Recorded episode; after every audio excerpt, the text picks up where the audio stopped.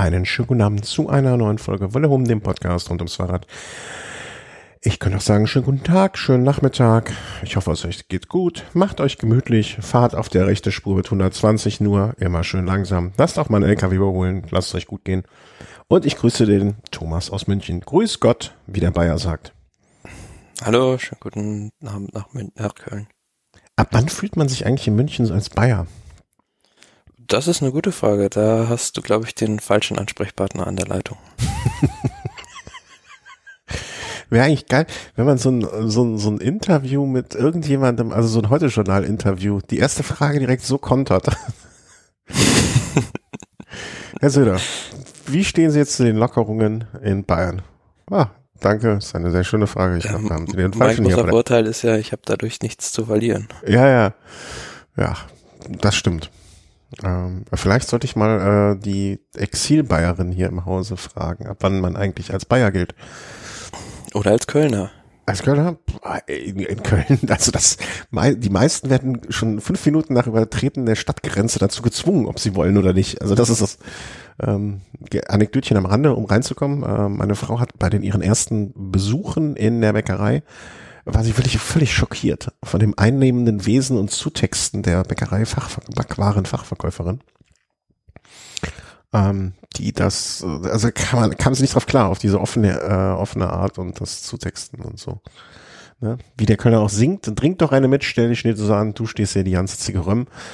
Ähm, das ist alles egal, alle in einem Boot. Apropos alle im Boot. Alle fahren auch ähm, wieder Fahrrad, zumindestens einige. Und darüber möchten wir heute sprechen. Ja, äh, ob es glaubt oder nicht, es ist das Unglaubliche passiert. Ich habe sogar teilweise die Rennen gesehen, über die wir sprechen. Ähm, wenn ich auch da wirklich äh, einerseits sehr, sehr, sehr beeindruckt war, andererseits aber auch mächtig enttäuscht. Äh, aber da kommen wir zu an geeigneter Stelle, Stelle dieser Sendung darauf zurück. Ähm, du warst doch schon Fahrradfahren, ne? Ich war tatsächlich heute äh, 100 Kilometer Radfahren, ja, und gestern auch. Schwein. Also gestern nicht so lange, aber dafür auch auf dem Rad unterwegs. Also weiß nicht, wie es bei euch ist, aber hier sind so 18 Grad und Sonnenschein.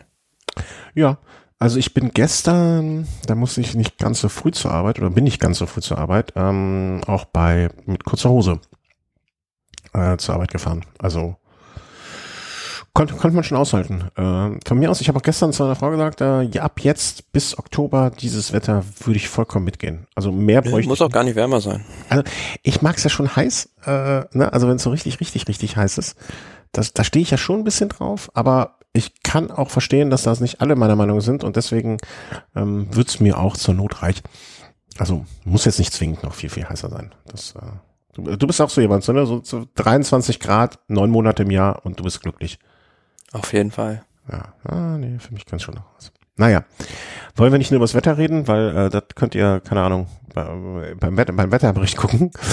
Ähm, wir möchten über Radsport reden. Und ähm, da fangen wir mal, würde ich sagen, einfach vorne an, ähm, bei der französischen Rundfahrt, äh, die wir beim letzten Mal schon angekündigt haben, dass sie kommen wird.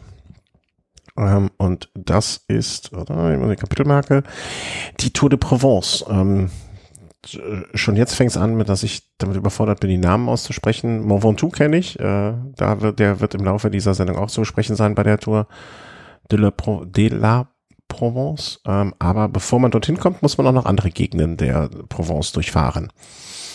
Und ähm, ja, das Fahrerfeld war nicht das schlechteste. Ähm, Imeneos zum Beispiel mit einer ordentlichen Truppe da. Ähm, Bahrain mit Phil Bauhaus, auch erster Tag, war vielleicht so ein, wäre ein Kandidat gewesen, man sagt, den, den sieht man vorne. Ähm, wie ist denn ausgegangen? Also, dass ein Sprinter siegt, war ja vorher zumindestens nicht ganz unwahrscheinlich. Ja, Provence-Rundfahrt auch zum erst zum sechsten Mal ausgetragen in in seiner in ihrer Geschichte ähm, war ich auch so ein bisschen erstaunt, dass es das Rennen noch gar nicht so lange gibt. Mhm. Und Etappe 1, ja, war was für die Sprinter Aubagne, Sifour, Les Plages, 182 Kilometer. Ähm, man sieht es auf dem Profil so ein bisschen, ähm, dass es ganz schön wellig war, aber am Ende doch, dann äh, war der letzte Berg zu weit vom Ziel entfernt, als dass ich da noch viel hätte tun können. Somit äh, am Ende ein großer Sprint, ähm, da sah für mich Arno Demar schon wieder sichere Sieger aus und dann kam aber noch Davide Ballerini vom Team de König Quickstep vorbeigeschossen im letzten Moment und ähm, ja, das ist auch so ein Fahrer, der in diesem Jahr vielleicht den Sprung in die von der von der internationalen Spitze in die Weltklasse schaffen könnte. Mhm. War mir war ein Fahrer, den ich vorher zugegebenermaßen überhaupt nicht, oder was heißt überhaupt nicht, aber so gar kein bisschen auf dem Schirm hatte. Ähm, hat dann auch direkt am nächsten Tag nachgelegt. Kann man ja vielleicht, ne, also ist ja jetzt nicht die Riesenrundfahrt, da kann man vielleicht so ein bisschen drüber schwappen. Ähm, hat am nächsten Tag nachgelegt. Äh, zweite Etappe ging auch dann an die Jungs von Deconic Quickstep, die augenscheinlich da auf, äh, aufhören, wo sie letztes Jahr weitergemacht haben. Natürlich umgekehrt. Ähm, ja, zunächst lief es, also es war eine Etappe Cassis-Manosque, 174,7 Kilometer. Ähm, Im Finale doch recht anspruchsvoll, zumindest so die letzten drei Kilometer. Und ähm, da lief es aber zunächst für der König Quickstep gar nicht mal so gut, weil da sich Alaphilipp auf die auf die Nase gelegt hat. Ich glaube, vor ihm war ein in einer war ein bisschen rutschig und da ist in der Kurve ein Astana-Fahrer gestürzt. Und da konnte selbst äh, so ein ja, Fahrradkünstler wie Alaphilippe nicht mehr ausweichen. Hat sich zum Glück dann nicht so allzu sehr ähm, wehgetan und dann, ja, am Ende hatte sich vorne das Feld geteilt. Es gab eine kleine Gruppe, aus der heraus äh, Davide Ballerini da relativ wenig Mühe hatte, den Sprint zu gewinnen. Mhm. Entschuldigung. Und dann kam die Etappe von, ich meine, es wäre Freitag, Freitag? Oder habe ich sie am Freitag gesehen? Ähm, 13. Februar, definitiv war es, äh, zum Mont hoch. Und ähm, ja, der, der windige Berg zeigte sich von seiner besten Seite. Ähm, es war nebelig oben. Und ähm, ich muss dazugeben, äh, ich, ich habe hab es mir dann abends oder spät am, ich glaube es war Freitagabend, glaube ich, als ich die Nachricht dann noch geschickt habe, ne? Ähm, am späten Abend angeschaut und äh, da war es dann so, dass ich irgendwie mich so komplett verkalkuliert hatte. Ähm, mhm. Du, ja, die Etappe war Samstag. Äh, die Etappe war Samstag? Ja, dann habe ich am Samstagabend noch geguckt, das kann auch sein. Äh, ja, stimmt, macht ja nur Sinn. Ähm, vom Datum her. Das hätte ich sonst gewusst, wenn es einen Freitag den 13. gegeben hätte. Mm, bist du so, bist du nicht so abergläubisch? ja, aber ich achte schon auf sowas. Echt? Das ist mir ganz, ja. jetzt kennen wir uns schon Jahrzehnte, behaupte ich. Ist, ja, stimmt ja auch, jetzt, dass wir uns Jahrzehnte kennen. Aber das habe ich noch nicht gewusst. Mann, Mann, Mann. Äh, äh, also war Samstagabend und ich habe es dann auch am Samstagabend geschaut. Und irgendwie hatte ich mich, also ich hatte mich auch ein bisschen zu wenig damit vorher beschäftigt, zugegebenermaßen, aber irgendwie dachte ich schon so, oh, gibt das Bilder. Wenn die oben am Berg mit dem Schnee und dem kahlen Berg und dann da hoch und Wind und Nebel und äh, wie du immer schon sagst, epische Bilder und alles. Naja, und dann gucke ich so auf die Restentfernung. Ich so, Moment mal, also wir sind, du bist den Ventoux auch schon gefahren, ne? Nein. Nein? Noch nicht. Ein Berg, den ich dir voraus habe, wahrscheinlich einer der wenigen äh, bedeutenden Berge. Und ähm, ja, ich gucke da so und gucke auf die Entfernung. Ich muss kurz husten. Und denk mir so, Moment mal, das sind doch nicht nur noch sechs, sieben Kilometer von da. Äh, dann überlege ich so, vielleicht, äh, okay, hm, ja, aber nee, und dann hin und her gerechnet, überlegt, geguckt und so weiter und so fort. Und am Ende des Tages dachte ich dann so, nee, das kann ja gar nicht sein. Und dann fiel es mir natürlich auch völlig klar auf und ein, dass die nur bis zu dem Chalet fahrt und gar nicht bis nach oben. Und wenn man das jetzt natürlich mal in der ähm, Übersicht guckt, dann, dann ähm, ist das ja auch mehr als eindeutig.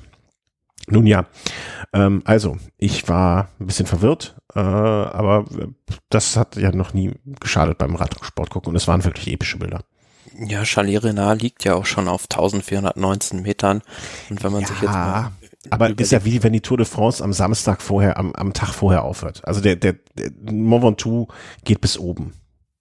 Ja, klar, aber Mont Ventoux bei dieser Provence-Rundfahrt war ja schon bei klirrender Kälte. Also ich habe da noch Bilder gesehen bei Twitter, da hat man äh, mit Hochdruck in der Nacht noch daran gearbeitet, den äh, das befahrbar zu machen und den Schnee da zu räumen am Chalet Renard. Also das stand auch lange Zeit diese Etappe auf der Kippe, ob sie dann überhaupt wird äh, stattfinden können. Und äh, man hat es zum Glück geschafft. Und ja, rein sportlich gesehen war das, äh, ja, wie ich hier schon geschrieben habe, eine Machtdemonstration von Ineos, die ja da taktisch sehr, sehr clever auch, wie ich finde, rangegangen sind. Also das war für mich so ein bisschen so eine Finte, als sie dann mit Sosa attackiert haben, weil alle haben natürlich auf Bernal geguckt, der der äh, große Name bei Ineos bei dem Rennen war, aber Sosa hatte keiner vielleicht so richtig auf der Rechnung, zumindest hat da keiner direkt nachgesetzt bei diesem Antritt und ja, dahinter war dann eine kleine Verfolgergruppe äh,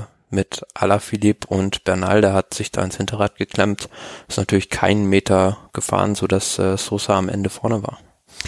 Hast, ab, ab wann hast du, also, oder wie früh hast du gedacht, der, der kommt durch? Äh, als Alaphilippe weg war und Bernal hinten dran war, mhm. weil da war mir eigentlich klar im Prinzip, der wird keinen Meter machen, Bernal im Wind und ähm, ja, Alaphilippe hat da auch nicht die letzte Lust, äh, da alleine hinterher zu fahren, weil er weiß genau, wenn er da rankommt an äh, Sosa, dann kommt der Konter von mhm. Bernal. Ja, aber es waren trotzdem fantastisch, alleine für die Bilder, ne? Und ja, Ineos wieder, ich sag mal, ähm, wie, wie früher, in guter alter Manier, taktisch einfach clever. Und ich habe auch die Tage ähm, irgendwo gehört, es war das äh, erste Rennen von Christian Knees im Auto. Ah, okay. Das habe ich nicht, also ich habe nur so irgendwelche Bilder von ihm gesehen, ne, dass er da war. Ja, also vielleicht haben wir da den neuen Taktikgott, ne? Mario Kummer, Christian Knees. Äh, vielleicht ist da ein deutscher Staffelstab weitergegeben worden.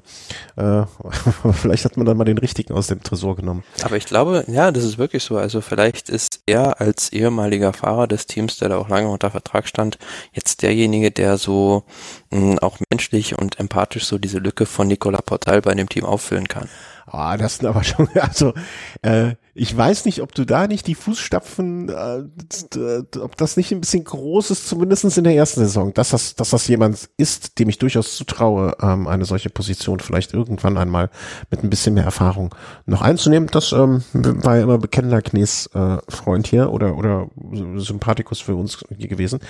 Aber äh, also da würde ich sagen, warten wir noch mal ab. Ne? Also Lehrjahre, ich würde das jetzt mal vielleicht so also als Lehrjahr bezeichnen. Aber wenn das, wenn er das wird, ey, pff, super. Also äh, go for it, Knisi.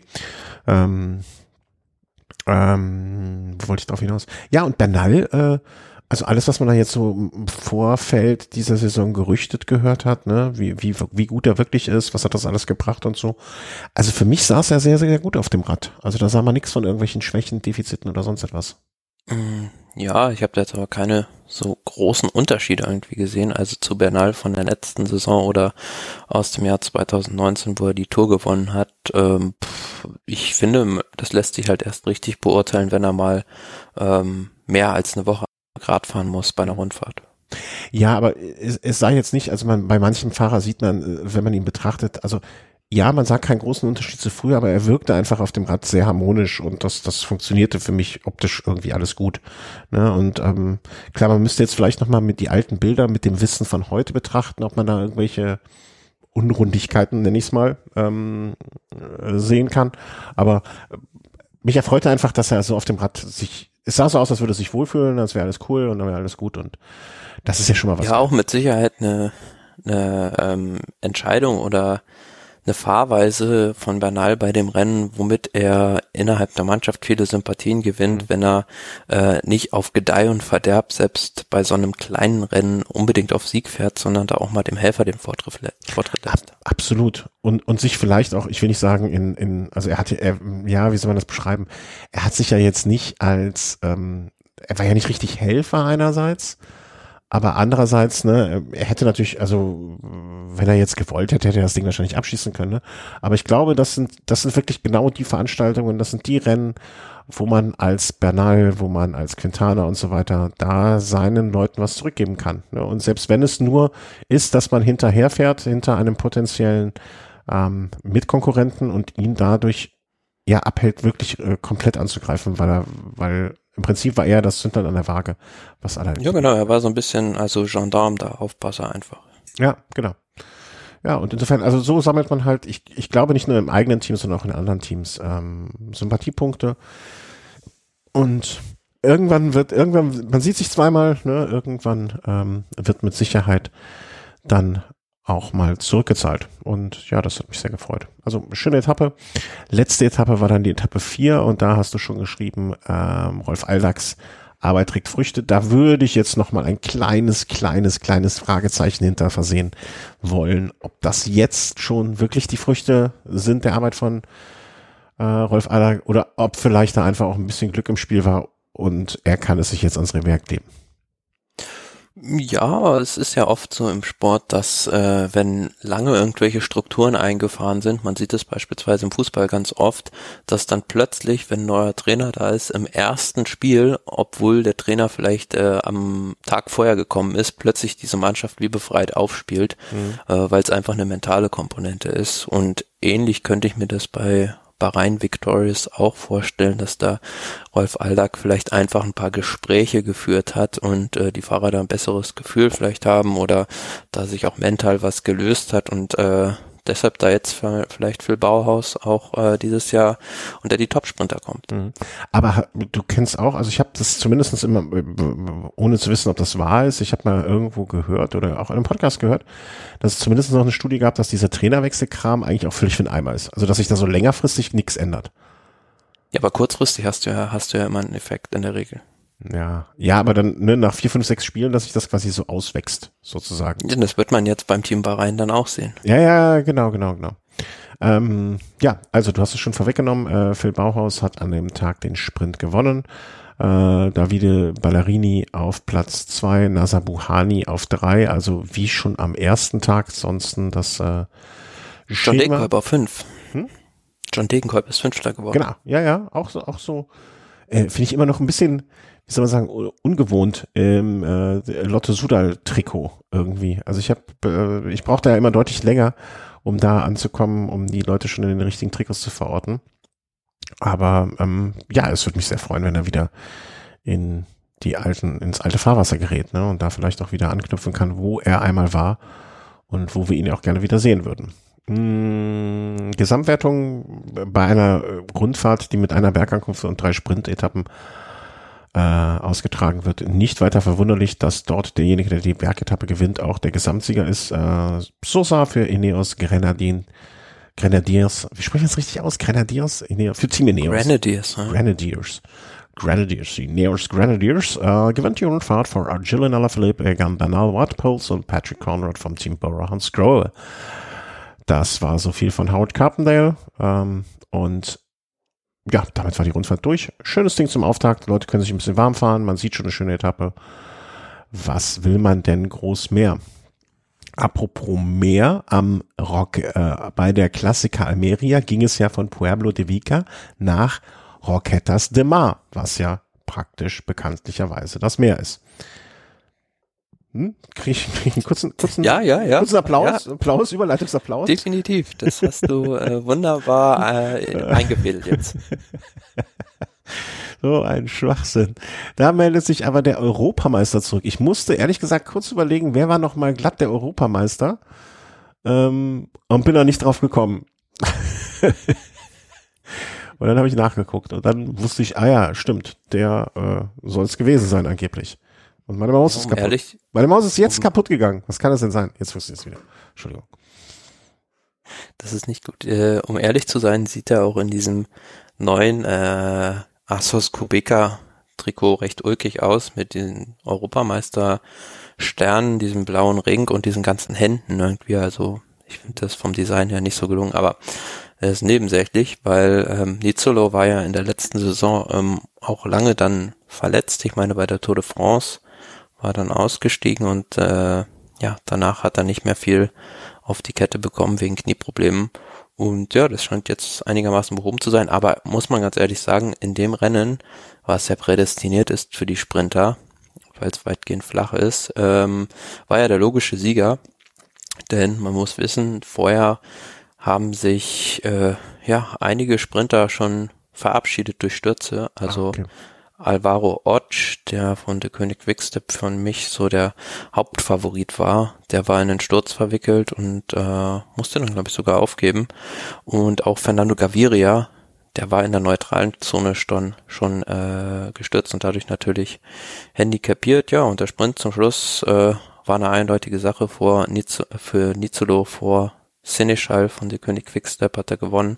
Und es war auch gleichzeitig das äh, erste Rennen von Mark Cavendish wieder für die König Quickstep, aber der war im Finale abgehängt. Das habe ich mich eben noch gefragt, als wir bei der Tour de Provence waren und ich mal kurz durch das König Quickstep äh, Team durchgegangen bin, ne, ob, ob er da, also was er jetzt im Moment macht.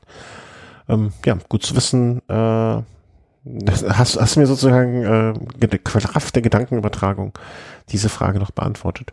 Aber schön, dass er überhaupt im Rennzirkus mit dabei ist. Also er wird hoffentlich äh, die Gelegenheit geben, zumindestens mal die ein oder andere Veranstaltung mitzuprägen. Und ähm, ja, ich denke, wir werden ihn da hoffentlich doch die Daumen drücken können. Dass wir ihn irgendwo, vielleicht noch einmal dieses Jahr auf dem Podium sehen, das wäre doch was Feines.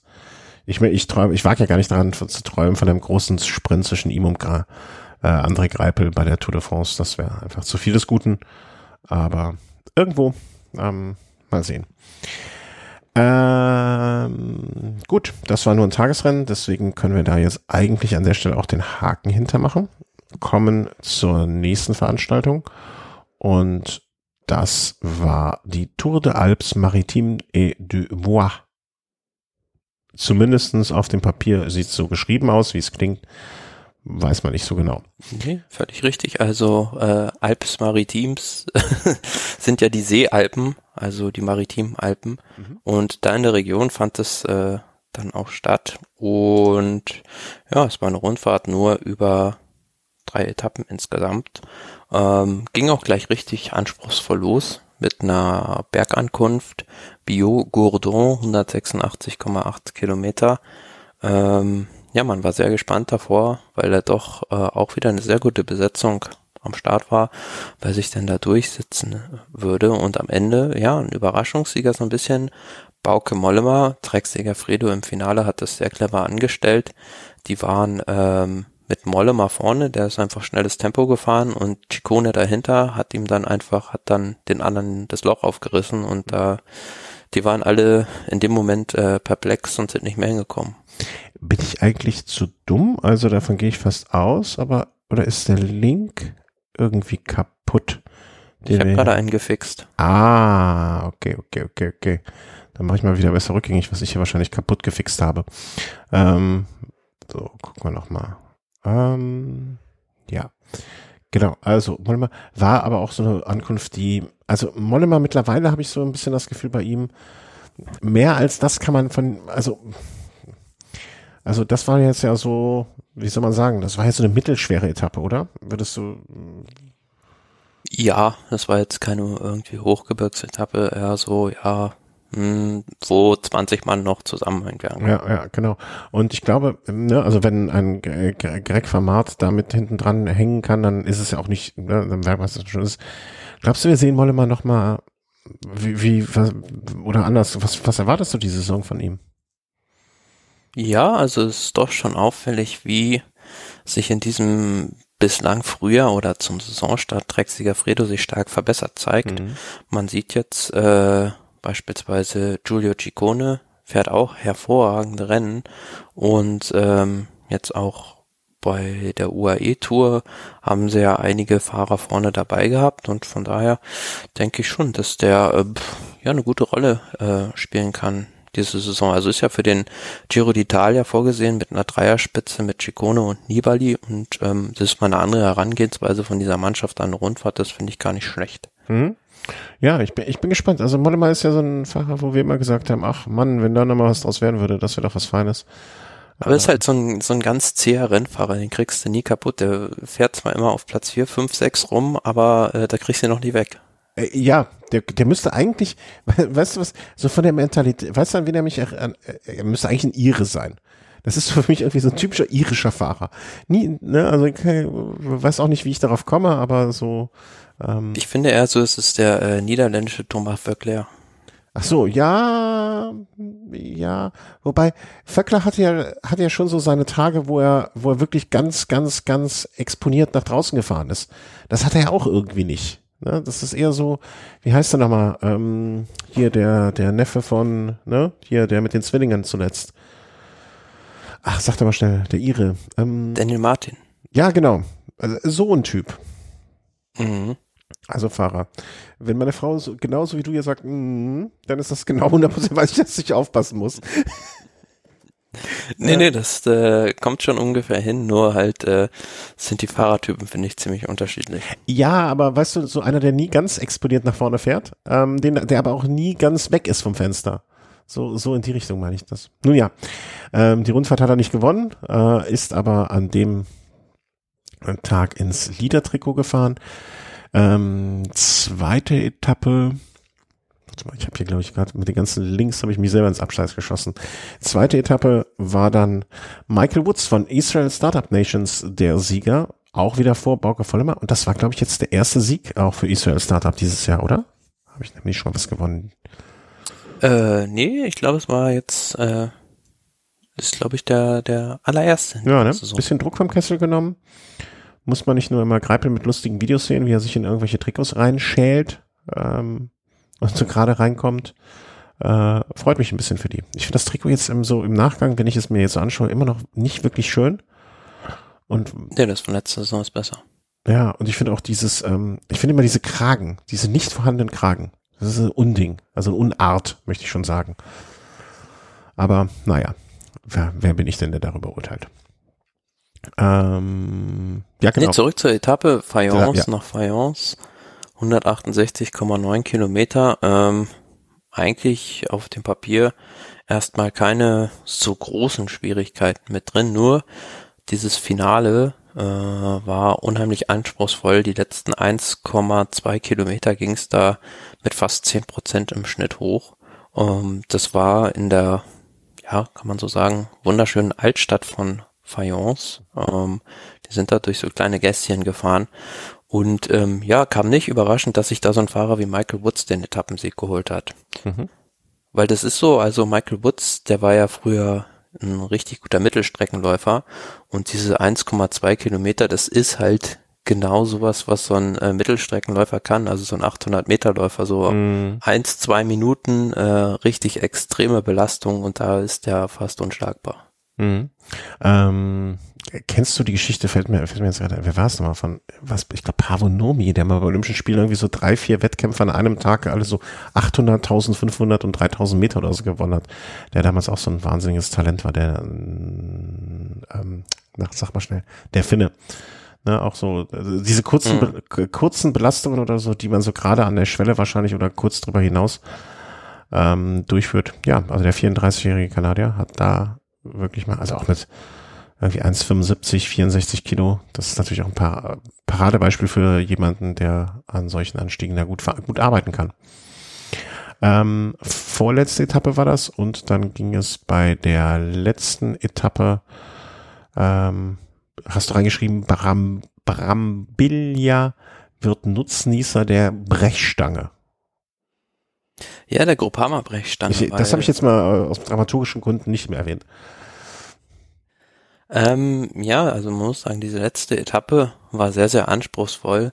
Zwar nur 136 Kilometer, aber ähm, drei Erstkategorie Berge, also die jeweils so, also der eine war zwar ein bisschen kürzer mit nur sechs Kilometern, aber die anderen beiden so zwischen zehn und zwölf Kilometer lang und ging nur rauf und runter. Um, es war recht schnell so, dass das Rennen eskaliert ist. Also Groupama, die haben mit etlichen Leuten vorne eine Spitzengruppe gebildet und mit dabei unter anderem äh, Rudi Mollard, Valentin Madouas, die in der Gesamtwertung auch noch recht gut lagen. Ja, und dann war es halt hinten an äh, dem Leader Michael Woods zu fahren. Ähm, der hatte natürlich keine vergleichbare Mannschaft äh, wie beispielsweise Ineos am Start. Also der war dann recht schnell auch isoliert und äh, so spitzte sich diese Rennsituation immer weiter zu, so dass ähm, ja Gruppama gefahren ist, gefahren ist vorne in der Gruppe und irgendwann hatten sie keine Leute mehr. Ja und dieser Gianluca Brambilla von Trek Segafredo, der hat das ausgenutzt und ähm, man muss auch dazu sagen, er hat keinem was gestohlen an dem Tag, weil ähm, er ist nicht mitgefahren vorne mit den Groupama-Leuten, ähm, ganz einfach deshalb, weil er hinten immer noch einen Bauke Mollema dabei hatte, der in der Gesamtwertung sehr, sehr gut lag und von daher konnte er das als Alibi geltend machen. Aber der ist dann äh, irgendwann alleine losgefahren und ähm, ja, wurde von den anderen auch nicht mehr eingeholt. Und Tao Gegenhardt, ähm, immer, immer noch ein Name, den ich nicht hundertprozentig weiß, ob ich ihn richtig ausspreche, ähm, auch wieder in guter Form oder in guter Frühform, ähm, ne, der Ineos Kapitän, äh, Grand Tour-Sieger des letzten Jahres. Also auch da, Ineos irgendwie immer mit dabei, wenn es wenn's, wenn's um gute Leistungen geht. Ne? Also von so von solcher Art von Rennen. Ja, aber vielleicht immer auch nicht unbedingt die Leute, die man so erwartet. Also jetzt beispielsweise, wir hatten es äh, bei der Provence-Rundfahrt, wo Dan Sosa gewonnen hat oder jetzt hier auch wieder Tao Geoghegan ähm, ist doch eher so, also so ein Garen Thomas beispielsweise hat bei der Rundfahrt äh, im Prinzip keine Rolle gespielt. Hm. Ähm, der kam nämlich an dem Tag mit einem Rückstand von 3,53 rein. Und eine Sache, die ich noch äh, gerne erwähnen würde, ja. ähm, ist bei diesem Rennen das Profidebüt von Marco Brenner mit 18 Jahren. Hm, helf mir auf die Sprünge. Äh, Marco Brenner. War, ja, war das diese? Momentan, ja, Entschuldigung. Gilt also als größtes Talent äh, im deutschen Radsport, obwohl er erst 18 ist. Ähm, ja, ist dieses Jahr zum Team DSM äh, gegangen, ist da Profi geworden und ähm, ja, hat halt sehr, sehr viele Vorschusslorbeeren. Aber man muss sagen, bei seiner, für sein erstes Profirennen mit 18 Jahren hat er sich da sehr gut aus der Affäre ge gezogen. Also ist am Ende hat er die Rundfahrt auf Platz 88 beendet, also im Mittelfeld, sage ich mal so. Und ja, da gab es mit Sicherheit schon äh, schlechtere Profidebüts. Und ich erinnere mich, haben wir, hattest du den nicht schon vor, vor Ewigkeit mal hier erwähnt? Also du, du hast den ja schon länger auf dem Schirm, ne? Irgendwie. Ja, genau. Also er hat ja im, im Amateurbereich, also schon in den Junioren, sehr, sehr große Erfolge gefeiert. Also spätestens da hatten den ganz viele auf dem Zettel und ähm, ja, hat sich letzten Endes für fürs Team DSM ex Sunweb entschieden. Ähm, mit Sicherheit nicht die schlechteste Wahl, um um sich da erstmal ins Profimetier hereinzutasten. Mhm. Guck gerade, ähm, ob ich irgendwo Oberösterreich Juniorenrundfahrt, Juniorenrundfahrt, die er gewonnen hat. Äh, nee, nicht die doch, die er gewonnen hat. Vielleicht war das damals. Also irgendwie kommt der Name mir zumindestens mal, dass du ihn hier schon mal ähm, hast fallen lassen. Ähm, auch ne, Genfer Wegen bei den Junioren, Paris-Roubaix Junioren, immer eine Top 20 Platzierung. Ähm, also das ist einer, man will ihn ja nicht mit zu viel Vorschusslorbeeren belasten, aber ist auch so einer dieser jungen Wilden, die da, äh, der so ein bisschen ja in eine ähnliche Spur kommen könnte wie ein äh, Pogacar oder wie ein Evenepoel beispielsweise. Wollen wir ihm erstmal, äh, ne, ich bin ja immer, immer sehr, sehr vorsichtig, soll er erstmal, soll er, soll er erstmal noch mit 18 Jahren noch ein paar Diskussionen innen sehen und dann kann es rund gehen. Wenn sie dann wieder offen sind. Bitte? Wenn sie dann wieder offen sind. Ja, wenn sie wieder offen sind. So lange kann er, so lange soll er jetzt erstmal ordentlich Rad fahren. Und dann kann er in die Disco. Äh, das war jetzt unser Ausflug nach Frankreich. Und ähm, wenn wir da schon mal waren, dann können wir jetzt zu den Vereinigten Ara in die Vereinigten Arabischen Emirate rüberdüsen. Was ich mich gefragt habe bei der UAA Tour, wie sieht das denn aus, was du hast mitgekriegt? Ist denn da so betreuermäßig jetzt? Also äh, ich habe keine Live-Bilder davon sehen können immer nur so Kurzzusammenfassungen beziehungsweise mir die Ergebnisse angeschaut. Wie schaut das denn jetzt da so aus? Ähm, die Emirate sind ja, zumindestens war das ja vorher mal so im Gespräch, dass die UAE, ähm, dass das Team geimpft ist. Wie sieht das denn jetzt so betreuermäßig und so alles da aus? Inwiefern? Ähm, ja, also jetzt so das drumherum, hast du da was mitgekriegt oder so? Sind da ist das so Thema in der Berichterstattung?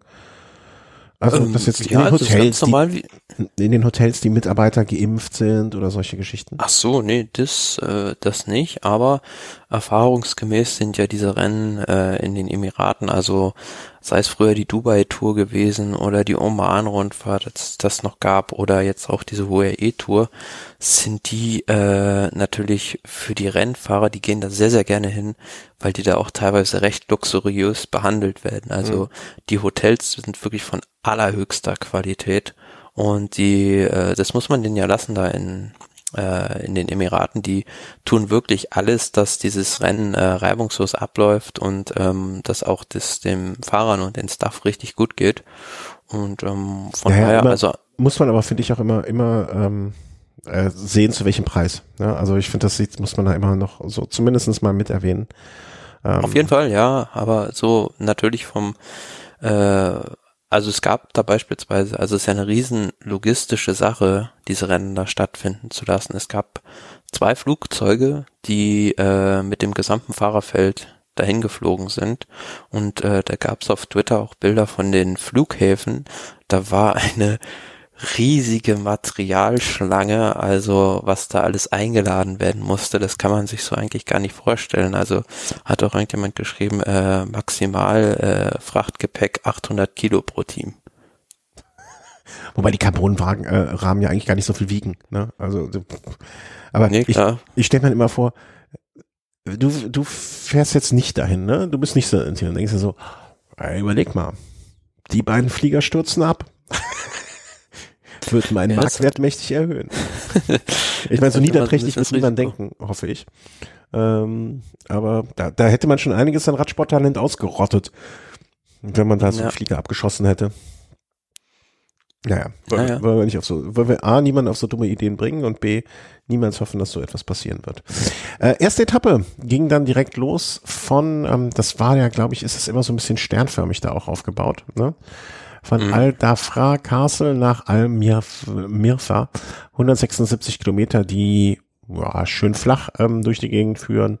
Und wenn da keine großen Windkanten sind, kommt es da auch nicht dazu, dass es da irgendwelche Schwierigkeiten gibt. Und ich, dem Ergebnis. War ja, war ja genau die Krux an diesem Tag. Also genau, darauf wollte ich ja hinaus. Ich wollte dir die, die, die, das Sprungbrett liefern.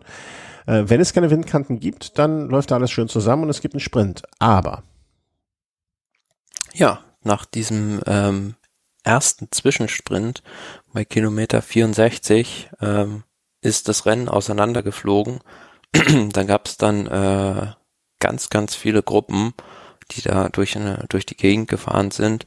Und vorne, die waren so stark, dass da ähm, ja unter anderem der, der König Quickstep gefahren ist, die Emirate sind gefahren und die haben es dann tatsächlich geschafft, ähm, diese zweite Gruppe und hinten dann die äh, hintere Gruppe, die auch irgendwann wieder aufgeschlossen ist, auf Distanz zu halten und ähm, ja, so 25, 30 Kilometer vom Ziel haben die hinten aufgegeben und ähm, haben somit auch letztlich den Rundfahrtensieg am ersten Tag schon abgeschenkt, wenn man sieht, dass diese erste Gruppe mit äh, gut 24 Fahrern beziehungsweise ein, zwei Nachzüglern dann mit einem Vorsprung von achteinhalb Minuten auf den Rest in, mhm. äh, vorne angekommen ist. Ja, das muss man einfach mal äh, sich reinziehen. Also so klingt das hart, aber achteinhalb Minuten rauszufahren, auf dann, es waren noch so rund 100 Kilometer zu fahren und das im Flachen, da, da, da muss er schon am Horn ziehen und hinten musst du dann auch ähm, einfach mal wirklich resignieren.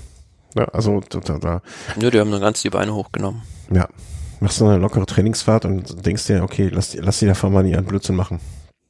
Ähm, ja, und äh, also wird, wird in, bei solchen Sprints, ähm, naja, okay, es sind noch ein paar in der, in der, in der Lotterie dieses Jahr drin. Aber Mathieu van der Poel ist einfach in einer guten Form jetzt schon. Was will man anderes sagen? Ja, ich hätte gesagt, vor diesem Sprint der große Favorit Fernando Gaviria wäre es gewesen, auch äh, für einen Heimsieg von Team UAE. Hat aber da den Fehler gemacht, da hat äh, so zwei Kilometer vom Ziel versucht, äh, sich solo abzusetzen, da alle Körner verschossen. Hatte dann im Sprint logischerweise keine Chance mehr. Ja, und äh, Mathieu van der Poel dann aus der vorderen Gruppe vielleicht auch der logische Sieger, ist ja auch ein sehr, sehr guter Sprinter mhm. und äh, vielleicht nur etwas überraschend auf Platz zwei David Decker, äh, ein junger Fahrer vom Team Jumbo Visma, ist glaube ich sogar der Sohn von Erik Decker. Das, also, das wäre meine Frage jetzt gewesen, ja. Ein Ex-Profi, den äh, viele wahrscheinlich noch äh, gut von Anfang der 2000er Jahre kennen und ähm, ja auch mit, äh, was hat er jetzt, 22 Jahren 23 Jahren, ähm, ähm, ja, scheint er da in, in, in die Sprintelite vorzustoßen. Ja. Ähm, aber Moment mal, ich überlege jetzt gerade, weil ich habe ja, wir haben ja noch Anfang des Jahres die Biografie von Thomas Decker besprochen. Nee, Erik Decker. Erik Decker. Ah, ja, ja, ja, ich, ich diese ganzen Namen. Ich bin, Erik. Ja, ich glaube, das ist dieser, dieser also Decker-Clan. Ich bin in den Niederlanden nicht äh, so mit den Namen geläufig, aber es ist wahrscheinlich ein Name eher so wie Meier Müller-Schulze, der da doch schon öfter vorkommt. Ja, man kennt ja so viel Meier Müller-Schulze Radprofis auch, ne? ja. äh, ja, so, ähm, aber äh, der Decker-Clan hat sozusagen äh, den jüngsten Spross jetzt auch in die World Tour gehoben und ähm, ja, der fährt da schon ordentlich mit und wurde Zweiter an dem Tag mit seinen 23 Jahren. Hm, wo sind wir denn hier? Ähm, genau, äh, zweite Etappe, auch dann, also natürlich wieder eine Sprintetappe, auch wieder Durchschnittsgeschwindigkeit von knappen 56 kmh. Da lässt man nicht lange, äh, lässt man nicht lange etwas anbrennen. Und äh, an, warte mal, da habe ich mich gerade vertan. Das, nee, es war das Zeitfahren, oder? Die zweite Etappe. Ja, zweite Etappe war das Zeitfahren. Ja. Nee, nee, ich hatte was völlig anderes auf dem Schirm. Ähm, ja, und äh, Ineos äh, hat einen Weltmeister. Ja, und wenn man einen Weltmeister hat, dann schickt man den auch mal zu so einem Zeitfahren hin. Und der gewinnt dann. Punkt. Ja, da ist momentan nicht äh, viel zu machen, wenn Filippo Ganna irgendwo bei einem Zeitfahren am Start steht. Also da wissen die anderen im Prinzip schon vorher, wir fahren maximal um Platz zwei, weil der ist einfach so gut im Zeitfahren. Also ja, kein Kraut gegen gewachsen. Ähm, muss man dazu sagen, waren jetzt auch nicht so die reinen Zeitvercracks da am Start bei der Rundfahrt und äh, man sieht's, wie du schon gesagt hast, äh, fast ein 56er Schnitt ähm, ja, ist schon, schon ganz ordentlich, war zwar Teller flach, aber was mich so ein bisschen überrascht hat, äh, Tadej Pogacar hat äh, ja auch im Flachen bei Sonne im Zeitfahr Rang 4 geholt. Ähm, was hat er geholt? Entschuldigung, ich habe dich gerade schlecht verstanden. Rang 4 am Ende. Rang 4. Äh, ja, aber ich finde aber auch so 13 Kilometer, das ist für so ein Zeitfahren irgendwie, ne, das ist, das, das, vielleicht braucht er Pogacar einfach ein bisschen länger, um so in Tritt zu kommen. Also, ich, ich find, ja, aber ist ja schon schon sehr gut. Also äh, ja, ich, ich hatte da aber auch, äh, ich hatte ehrlich gesagt noch, also ohne jetzt einen Fahrer benennen zu können, ne, ich dachte nicht, dass Ghana so dominanter ist. Also ich, ich dachte, da sind vielleicht so Fahrer, die die so so diese zehn Minuten, zwölf Minuten, Viertelstunde Belastung noch besser verkraften können. Ähm, also dass er so klar da ist, habe ich ehrlich gesagt nicht ganz ausschließlich mitgerechnet. Aber hm, vielleicht lag ich da. Also ich dachte einfach, dass er, er, er braucht etwas länger, um so in Tritt zu kommen. Mhm. War mein Gedanke. Ne? Also ich finde 13 Kilometer jetzt recht kurz. Aber ja, mein, aber Pogacar, klar, ne? also ich, ich, ich denke auch, dass er, äh, dass die da ordentlich Druck bekommen haben vom, vom, von, von der Teamleitung, dass da alles zu geben ist. Klar, die wollten halt schon bei dem Rennen unbedingt in Topform mit ihren besten Leuten sein und äh, hat er auch oft erklärt in den Interviews, wie wichtig diese Rundfahrt für ihn und das Team ist. Mhm. Und wahrscheinlich haben sie da auch, also ich glaube, dass ein Pogacar wahrscheinlich eher schon mal auf der Strecke zwei, dreimal unterwegs war, als jetzt ein, ähm, keine Ahnung, als ein Max Walscheid. Ja, die waren ja auch im Trainingslager da. Ja, als Max Walscheid, der auf Platz sieben immerhin auch noch reingekommen ist, ne? Das finde ich, sollte man auch mal erwähnen. Ähm, Top Ten Platzierung für ihn. Nicht ganz so schlecht. Stark für einen Sprinter, ja. Ja. Ja, ja, eben. Das dachte ich, dass so, so, so schnelle Männer da deutlich mehr vertreten sind dann oben. Ähm, aber wo du schon sagst, Pogacar, ähm, der nach dem Zeitfahren sich dann überlegt hat am nächsten Tag, ach komm, die Beine sind ganz gut. Dann gucken wir doch mal, wie wir diesen, wie spricht man das, Jebel Hafet äh, hochkommen. Jebel Hafet. Hafet. Ja. ja, wie wir den so hochkommen. Ähm, tellerflache Etappe, die am Ende einen Anstieg von etwa so zehn Kilometern sind es, ne? Ja, zehn Kilometer. Ja, 10,6 Kilometer mit 6,9 Prozent. Ja, und also ist jetzt was, da wäre ich schon ein bisschen bang vor, um ehrlich zu sein. Aber Pogacar nicht. Ähm, der hat das Ding nämlich einfach schlichtweg abgeschossen und hat sich an dem Tag den Sieg geholt. Ja, es ist so ein bisschen, also ich würde das, würde da nicht gerne hochfahren wollen, weil das ist so eine Autobahn. Das erinnert mich immer so ein bisschen an diese Anstiege in Amerika, wo mhm. ja selbst äh, diese kleineren Straßen eigentlich auch für europäische Verhältnisse sehr, sehr breit sind. Und äh, kleine Randanekdote noch, also in den Emiraten sieht man das ja immer, das sind die Straßen zwar äh, sehr, sehr breit, die da quer durch die Wüste gehen, aber auf dem Mittelstreifen quasi, also in der Mitte der Straße sind ja überall diese kleinen Reflektoren. Ich mhm. weiß nicht, ob du das schon mal gesehen hast. Mhm. Da denke ich mir auch jedes Mal am Fernsehen, also derjenige, der die herstellt und den, äh, den Scheiß da verkauft, der muss ja Milliardär sein. Also das sind ja Millionen von diesen Reflektoren auf äh, quer durch die Wüste verlegt. Ach, die kosten auch nichts. Ja, aber selbst wenn, also das ist ja, wie viel Masse du da absetzt, da machst du ja schon einen riesigen Gewinn. Aber das äh, du, hast auf einmal den, du hast auf einmal den Kapitalisten in dir entdeckt, merke ich gerade. Ja. Also der richtig gute Verkäufer hätte dem aber nicht nur den Mittelstreifen, sondern links und rechts auch noch verkauft. Ach so, ja, aber ich weiß nicht, ob die da noch so, so sinnvoll sind. Ja, Schaden tut's nicht. Also weißt du, vielleicht, oder meinst du, die machen die nur in den Mittelstreifen, damit die zur Not immer ein Flugzeug da landen können und sich dann nur in der Mitte orientieren können? Wer weiß, ja, aber auf jeden Fall gab es durch diese äh, Reflektoren oder Katzenaugen auch schon äh, bei diesen Rundfahrten etliche Stürze. Mhm. Das ist für Radrennen natürlich nicht so günstig, wenn du da die ganze Zeit äh, äh, aufpassen musst wie ein Schießhund, dass du da nicht auf so ein Ding drauf fährst. Also, ja. Also musst du, musst du den einfach jedes Jahr neue verkaufen, weil du die jedes Jahr vor der Rundfahrt einfach rausnehmen musst. Das wäre auch noch ja. eine Möglichkeit. Bevor wir die Weltherrschaft der Katzenaugen äh, hier an uns reißen, ich bin ja immer noch eher für Katzenzungen statt Katzenaugen. Ähm, äh, erfreulich, mach, also, also Ergebnisse haben wir jetzt schon vorweggegriffen, ähm, aber erfreulich aus deutscher Sicht Emanuel Buchmann, Platz 4 an dem Tag. Ja, Platz 4 an dem Tag. Ähm, vorneweg waren ja äh, Tadej Pogacar und Adam Yates, die, also die waren wirklich in der eigenen Liga an dem Tag. Ähm, Adam Yates ist da so die letzten vier, fünf Kilometer fast alleine komplett von vorne gefahren konnte auch keiner nur ansatzweise von denen dahinter mitfahren, aber in der Gruppe dann dahinter äh, waren mehrere Fahrer auf gleichem Niveau, vier, fünf Leute und ähm, Emanuel Buchmann ähm, ja, hat sich wieder rangekämpft und ist dann als Vierter am Ende ins Ziel gekommen und ja, vor allem an dem Tag äh, so ein bisschen der Stern aufgegangen von Florian Stork, einem anderen Deutschen vom Team DSM. Ja, also der 23-Jährige, der auch vom äh, Development-Team von Sunweb sozusagen den Sprung geschafft hat, auch wieder ein gutes Zeichen für deren, ja, ich sag mal, gute, gute Nachwuchsarbeit, ne, dass sich das auszahlt und äh, der, ja, da jetzt auf Platz sieben fährt. Also ja, und bei so einem Feld vor allem, also da waren ja das Who is Who der Bergfahrer am Start. Und da fährt er einfach mal so auf Platz sieben rein, also hat schon im letzten Jahr auch schon gute Ansätze gehabt, aber jetzt bringt er endlich mal das auf die Straße, was, was man so, äh, von, was er so an Potenzial hat. Und äh, mit 1,84 Meter und äh, 65 Kilo ist er eigentlich auch gut gebaut für die Berge. Und ähm, wir nehmen es mal vorweg, er hat es am nächsten Tag äh, bei der nächsten Bergankunft dann auch nochmal bestätigt und äh, ja, kommt so ein bisschen unverhofft jetzt äh, wieder eine deutsche Hoffnung äh, für Rundfahrten vielleicht dazu. Ah, jetzt wollen wir es nicht mal, äh, wegen ja zwei guten UAE-Etappen wollen wir nicht den nächsten Rundfahrgott äh, ausrufen. Aber wer weiß, ne, und äh, ich weiß nicht, ob du es wusstest, aber er hat auch in Köln studiert. Ja, das sind die, ist es, also wir machen hier aus wirklich allem noch das Allergrößte.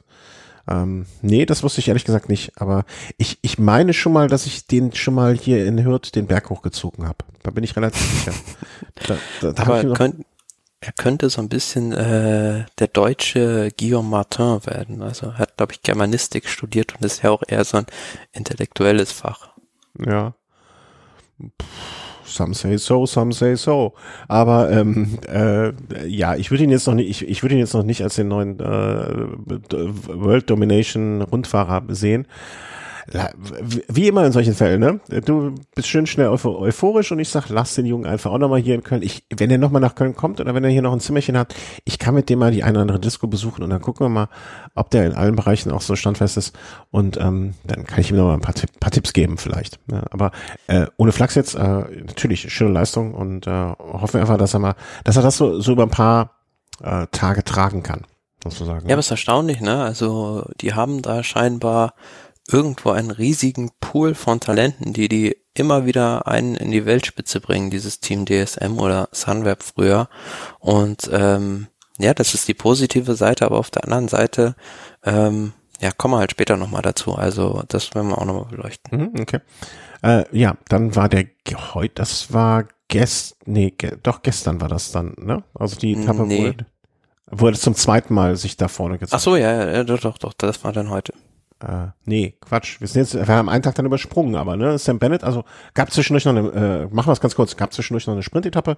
Äh, Sam Bennett, David Decker wieder, Caleb Ewan, Viviani, also auch da, alleine wenn man die Namen hört, da schnackelt der, Man der, muss ganz klar dazu sagen, also Sam Herz. Bennett hm? hat, hat es gewonnen und man muss ganz klar sagen, er hat momentan den weltbesten Anfahrer mit Michael Murkoff im Team. Also davon profitiert er wahnsinnig. Also man hat das da gesehen, Pascal Ackermann äh, wurde fast schon, ja, ich will es mal negativ sagen, in guter Bohrer-Tradition viel zu früh losgelassen. Und äh, sonst Sam Bennett, der kommt dann einfach mit einem Kick von hinten, weil die Murkoff genau an der richtigen Stelle abliefert. Mhm. Dann hoffen wir, dass, äh, dass der, äh, dass dieser Anfacher vielleicht auch nochmal ich wiederhole mich, Cavendish irgendwo mal abliefern kann. Ne? Ich habe übrigens einen Kollege, ähm, ich weiß nicht, ob er das dann irgendwann mal hören wird, hat mir, hat mir die Tage irgendwie ein wunderbares Bild gezeigt. Ähm, ich, ich, weiß jetzt nicht, wie ich es weiterleiten kann oder wo ich es noch habe. Ähm, das war ein Bild, wo, äh, ich weiß nicht, da sitzt ein älterer Herr, ähm, sitzt mit einer Angel ähm, am Fluss und angelt und hat neben sich einen Eimer mit Wasser stehen. Und äh, dann sitzt ein zweiter Mann hinter ihm und angelt in diesem Eimer. Und mhm. das, darunter stand irgendwie so, der Typ, der im Fluss angelt, ist der Anfahrer und der Sprinter ist nur noch der, der aus dem Eimer angelt. Fand ich ein schönes Bild. Sehr gut. Muss ich mal gucken, ob ich das noch finde. Oder ansonsten äh, werde ich den Menschen fragen, dass es mir nochmal schicken mag, damit ich es dir weiterleiten kann. Weil ich immer, das war ein sehr schöner Humor, der es aber auch genau trifft. Ne? Also das, das ja. Bild sehr, sehr schön macht. Ähm, genau, Phil Bauhaus auf Platz 7, Ackermann auf 6, ähm, Gaviria auf 9 und so weiter und so fort. Ähm, Kreipel auf Platz 12, Beste aus dem Team Israel Startup Nation. Und dann kam die heutige Etappe, wo du dann schon angespielt hast, wo Florian Stork wieder unter die Top 20 gefahren ist, diesmal Platz 14. Ähm, gewonnen von Timbo Jumbo Wismar Jonas Wingegaard, äh, wo auch wieder Pogacar und Adam Yates, die meiner, die wahrscheinlich so ein bisschen ihre Klasse für sich sind, ne? Die beiden. Ja, auch das war wieder so eine Autobahnbergankunft. Also ganz breite Straße und da ist es extrem schwierig, wenn der Wind draufsteht irgendwie, dass sich da einer absetzt. Luzenko war lange vorne, hatte da angegriffen und ähm, sah fast schon wieder sichere Sieger zum Schluss aus, aber wie gesagt, Jonas Wingegaard, der kam dann noch von hinten und äh, hat sich da den Sieg knapp vor, den, vor dem Rest aus der Favoritengruppe geschnappt. Also man kann im Prinzip sagen, dass so ja mehr oder weniger in dieser Favoritengruppe bis ein Kilometer vom Ziel fast 30 Leute drin waren. Also daran sieht man schon, dass dieser Anstieg äh, nicht dazu in der Lage ist, großartig irgendwie zu selektieren. Aber der Sieger, äh, kein Unbekannter, hat im letzten Jahr, meine ich, bei der Vuelta schon äh, auf sich aufmerksam gemacht. Mm, wirklich? Erinnere ich gar nicht. War der Vuelta letztes Jahr? Ja. Muss ich nochmal nachrecherchieren, wann hat er letztes Jahr Vuelta, was hat er denn? Youth 14. 14. 12. Ja, beim, zum Angliru, Angliru hoch. Meinst du? Genau, da war er, war er sehr stark. Das mm, war die Etappe, okay. die ich in Erinnerung hatte. Ja, okay. Der sieht ein bisschen aus wie Matthias Schweighöfer, wenn man hier auf dem Bild sich anguckt. War ich nicht besser, das ein Kompliment? Ah, aber mein Gott, mag aussehen, wie er will. Hauptsache kann schnell Fahrrad fahren. Ähm, genau, das war das, die Etappe von heute. Der Zwischenstand also vielleicht mal weitergegeben. Derzeit ähm, sieht es so aus, am 25. Es werden noch gefahren, wenn ich es richtig sehe, zwei Etappen. Gesamtklassement natürlich Pogacar vor Adam Yates. Jocho Almeida, ähm, wie sprechen Joao Almeida? Joao. Joao Almeida vom Deconic Quickstep. Chris Harper, Nelson Paulus äh, vom Team Education Nippon, Nippo. Äh, wir haben übrigens einen lustigen Kommentar gekriegt äh, zum, zum Thema Nippo. Äh, der gute Hörer Uli kannte Nippo noch. wenn du wenn eine Süßigkeit Und es wurde gesagt, er vermutet nicht, dass es eine Photoshop-Geschichte ähm, war. Ja. Und er macht einiges mit Fotografie. Also deswegen bin ich geneigt, ihn zu glauben. Ähm, aber das ist jetzt auch nicht wirklich wichtig.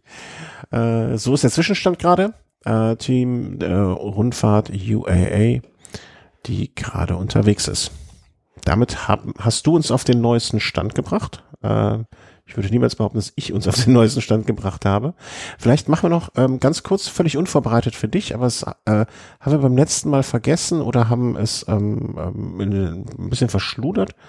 So ein ganz kleines bisschen äh, Vorausschau, vielleicht mal so auf die nächsten Rennen, also was jetzt als nächstes ansteht, damit man einfach mal den Kalender ähm, so ein bisschen vor Augen hat. Also auf World ja, Tour ähm, kommt jetzt am 27.2., also dieses Wochenende, Omelette Head Newsblatt. Ja, ist jetzt das äh, Opening Weekend, wie es so schön heißt, mhm. von den Klassikern in Belgien. Genau. Ähm, danach die Woche, so alles normal läuft, Strade Bianchi am 6.3. und Don fängt auch schon äh, Paris-Nizza am 7.3. bis 14.3. in äh, Frankreich statt. 10.3. Terrene Adriatico und am 20.3. aber bis dahin werden wir mit an Sicherheit grenzender Wahrscheinlichkeit nochmal aufgenommen haben, äh, Milan Sanremo irgendwie finde ich das noch ein bisschen irreal, dass die, dass das alles so stattfindet. Ja, wird man sehen, ob das alles so stattfindet. Also stand jetzt äh, schon noch, aber wer weiß, äh, da wird mit Sicherheit, fürchte ich, das ein oder andere Rennen zumindest noch eingekürzt werden. Ja, ja, klar. Na, also da, da, da werden noch Sachen passieren, aber ähm, äh, bis dato gehen wir einfach mal davon aus, ne, äh, nützt ja nichts, wenn wir uns jetzt schon irgendwie äh, ärgern und ähm, ja, ich bin gespannt. Also. Ergänzen kann man dazu natürlich noch, dass äh, am Sonntag dann äh, nach Samstag äh, Omnoped Newsblatt am Sonntag dann Körne, Brüssel, Körne ist. Äh, ja, genau. Das auch noch dabei. Ich gucke gerade auch sonst, ja, ich, ich sag mal, auf äh, Europe-Tour-Niveau sind dann schon so ungefähr, ich würde mal schätzen, 20 Prozent der Rennen abgesagt. Ja. Ne? Äh, die Murcia-Rundfahrt zum Beispiel, äh, unerfreulicherweise. Ähm, naja. Gucken wir mal weiter. Also, das ist der äh, Stand der Zeit. Und äh, dann haben wir noch unsere schöne Rubrik Vermischtes, mh, hm, wo wir alles reingebracht haben. War das noch so, war das noch so Jab, sozusagen? Warte mal, jetzt macht mir hier mein Kapitelmarken-Tool Ärger. Vermischtes, damit es ja nicht so lange dauert. Was haben wir denn da so angesammelt in der Zeit? Ähm, ja, wir haben zwei große Rundfahrten, die vorgestellt wurden. Genau. Und mir ein, ein Vögelchen pfiff mir schon, ähm, pfiff mir etwas zur Italien-Rundfahrt durch, aber die kommt als zweites. Als erstes schauen wir uns mal an, was über die Vuelta gesagt wurde. Äh, es sind überraschenderweise wieder 21 Runden, 21 Etappen. Hey, wer hätte das gedacht? Und äh, auch wenig überraschend, man bleibt eigentlich in Spanien ausschließlich. Ja, genau. Also ähm, es ist wieder, finde ich, eine recht klassische Vuelta mit äh, vielen Bergankünften, auch so viele kleine Bergankünfte. Ähm, es gibt ein paar Highlights dabei. Da habe ich jetzt mal so ein, zwei rausgegriffen. Also beispielsweise ähm, Etappe 18, beziehungsweise Etappe 17, Lagos de Covadonga. Natürlich. Kennt wahrscheinlich jeder Radsportfan. Wenn sowas dabei ist, freut man sich auch schon immer drauf. Und dann ähm, Etappe 18 auch, Alto El del Camontiero. Das ist so ein äh, ja, Berg, der ist nicht so oft dabei, aber ist auch sehr, sehr schwer. Sackschwer, mein lieber Herr Gesangsverein. Ja, das, das ist ein richtiger, richtiger Knaller und ähm, ja, und wie, wie wir schon gesagt haben, also es geht nicht in Madrid zu Ende, sondern äh, mit einem Einzelzeitfahren nach Santiago de Compostela, nicht Salamanca, wie wir es irrtümlich gesagt hatten. Äh, warte mal, Entschuldigung, ich muss dich nochmal unterbrechen, lieber Thomas. Also wenn, wenn du am 17, also jeder Radsportfan, der, der ein kleines Herzchen äh, hat, der muss meiner Meinung nach versuchen, sich den 1. September und den 2. September freizuhalten. Weil wenn, also diese Profile der beiden Etappen hintereinander, die haben es ja so dermaßen in sich. Also, mein lieber Scholli. Ja klar, also dafür geht's auch die erste Woche, ich will nicht sagen gemütlich, aber äh, ohne riesige Schwierigkeiten jetzt los. Ja, aber da würde ich am, äh, äh, also wegen den zwei Etappen, ich gucke mal gerade, die 19. Etappe ist dann wieder zum Ausruhen ein bisschen. Ein bisschen schade, dass 19 und, also das wären ja eigentlich so für mich die perfekten Etappen fürs Ende, mhm. fürs Ende, ne, dass man mit 19 und 20 dann so, ich will jetzt nicht sagen leichte Etappen, ne, das aber im Vergleich zu dem, was davor ist, dann doch so, pff, das Ganze so ein bisschen aus, aus, ausfaden lässt fast. Ja, also, das ist ja bei der letzten Vuelta auch so ein bisschen, finde ich, das Problem gewesen, dass man gen Ende hin ähm, ein bisschen topografisch, finde ich, das falsch gebaut hat, dass mhm. da nicht mehr so die allergrößten Schwierigkeiten in der dritten Woche waren, weil es sollte sich ja so ein bisschen wie so ein wie so ein Actionfilm zuspitzen, dass am Ende das große Finale kommt. Ja, ja, absolut. Und da haben die es wirklich falsch gemacht. Sorry, Vuelta. So, geht nochmal zurück, geht nochmal in euch. Macht nochmal neu. Aber mein lieber Scholli, also die zwei, 17., 18. Ähm, ja. Etappe. Äh, ja, und eine Etappe, die ich mir persönlich noch ausgegriffen habe, die wieder mein persönliches Highlight werden wird, äh, ist Etappe Nummer 10, Roquetas de Mar nach Rincon de la Victoria, äh, ist nämlich die Etappe, wo ich auch selber Ortskenntnis habe. Also ich kenne sogar diesen äh, Puerto de Almanacar, der da gefahren wird. Mhm, okay. Ich freue mich äh, insbesondere auf die Etappe Nummer äh, 12, weil ich einfach Cordoba eine wunderschöne Stadt finde und das ist jetzt hier die Zieldurchfahrt. Ähm, Ja. Ja, die fahren da so eine Schleife. Bitte? Ja, Die fahren da so eine Schleife. also finde ich wirklich, äh, Cordoba, eine schöne Stadt. Da müssen wir, wenn ihr in der Gegend seid, schaut es auf jeden Fall an. Das ist eine der Städte, die haben da in eine, ähm, äh, in eine Synagoge, da haben wir, nicht Synagoge, ähm, na, wie heißt es, Moschee, äh, da haben die, gab es eine schöne große Moschee, draußen schöne, schöne Sitzplätze und so weiter. Und was, als die Christen es zurückerobert haben, was haben sie gemacht? Ach komm, bauen wir einfach eine Kirche in die Moschee rein. Ja, aber es war Wahnsinn, wenn man das mal so geschichtlich betrachtet, Ja. wie äh, weit fortgeschritten oder wie fortschrittlich damals äh, die äh, arabisch geprägte iberische Halbinsel war. Also Absolut. da haben die äh, Christen hier in Europa noch in kalten Burgen gehaust, da hatten die schon äh, Gärten und äh, alles Mögliche. Ja. Was ich ein bisschen ähm, interessant finde, ist, dass Katalonien quasi so fast komplett ausgespart wird. Äh, wenn man sich die Strecke mal so anschaut, ne? Ja, könnte politische Gründe haben. Äh, pff, Würde ich fast auch. Also ich sehe keine, also ne, ähm, wenn man jetzt sagt, okay, also gi- gibt's für mich keine anderen Gründe als politische, ne? Also finde ich ein bisschen schade, weil ich mag die Gegend ja da oben auch ganz gerne und da könnte, hätte man ja auch noch ein paar Sachen. Man hätte ja ruhig noch eine Schleife zumindest mal einbauen können, irgendwie um Barcelona rum, aber nun ja, hat man sich gegen entschieden. Ähm, paar schöne Etappen. Äh, am Ende des Tages wird's wahrscheinlich A, immer noch vage sein, was dann passieren wird. Also wie wird sich das bis dahin alles entwickelt haben. Und B, noch viel wichtiger und die Floskel gilt immer, am Ende zählt, was die Fahrer daraus machen und das ist halt ungewiss. Ähm, aber schauen wir einfach mal. Warten wir mal ab. Gucken wir mal rein. Aber nicht nur die äh, Vuelta wurde vorgestellt, ähm, es wurde auch, äh, was? Ach so, die Wildcards wurden noch vergeben. Das äh, Ja. passend dazu. Ja, an drei spanische Teams, beziehungsweise ein baskisches, also Burgos, Beace, äh, Cajaruel und Euskaltel sind dabei. Ich denke, kann man einfach sagen, nicht überraschend, ähm, völlig in Ordnung. Viel wichtiger, der Giro d'Italia wurde auch vorgestellt. Ja, also das Rennen liegt mir selber noch ein bisschen mehr am Herzen und äh, hatte da gespannt äh, am gestrigen Mittwoch auch da auf die Präsentation hingefiebert, wie es dann nur aussehen wird. Also es war ja noch relativ wenig bekannt, hatten schon mal die Etappen eins bis drei da rund um Turin besprochen. Jetzt ist auch der äh, Rest des Kurses bekannt und ähm, ja, also da gehen auch wieder die Meinungen auseinander, wie man es finden soll. Das finde ich äh, wieder ein recht guter Mix, ähm, auch ein sehr bergiger Giro und ähm, dramaturgisch, ähm, Dramaturgisch. Dramaturgisch Dramaturg.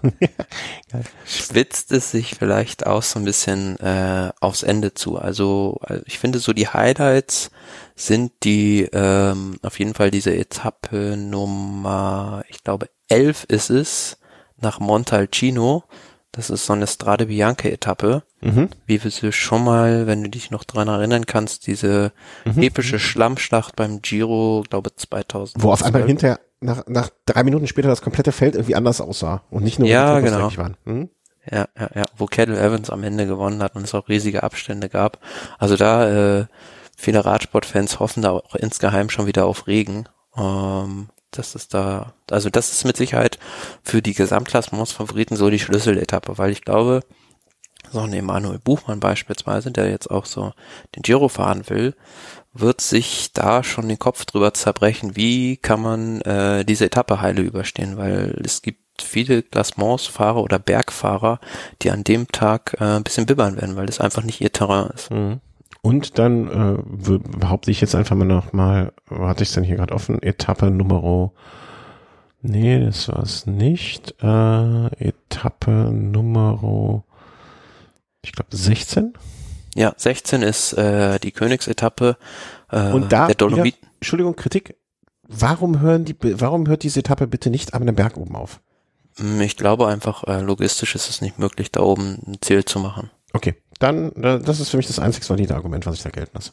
Dann ist okay. Ja, Königsetappe, Dolomiten-Klassiker, Fedaya, Podoi und Jau. Um, hört sich erstmal nur nach drei Bergen an, ist aber in Wahrheit eine Etappe mit fast 6000 Höhenmetern.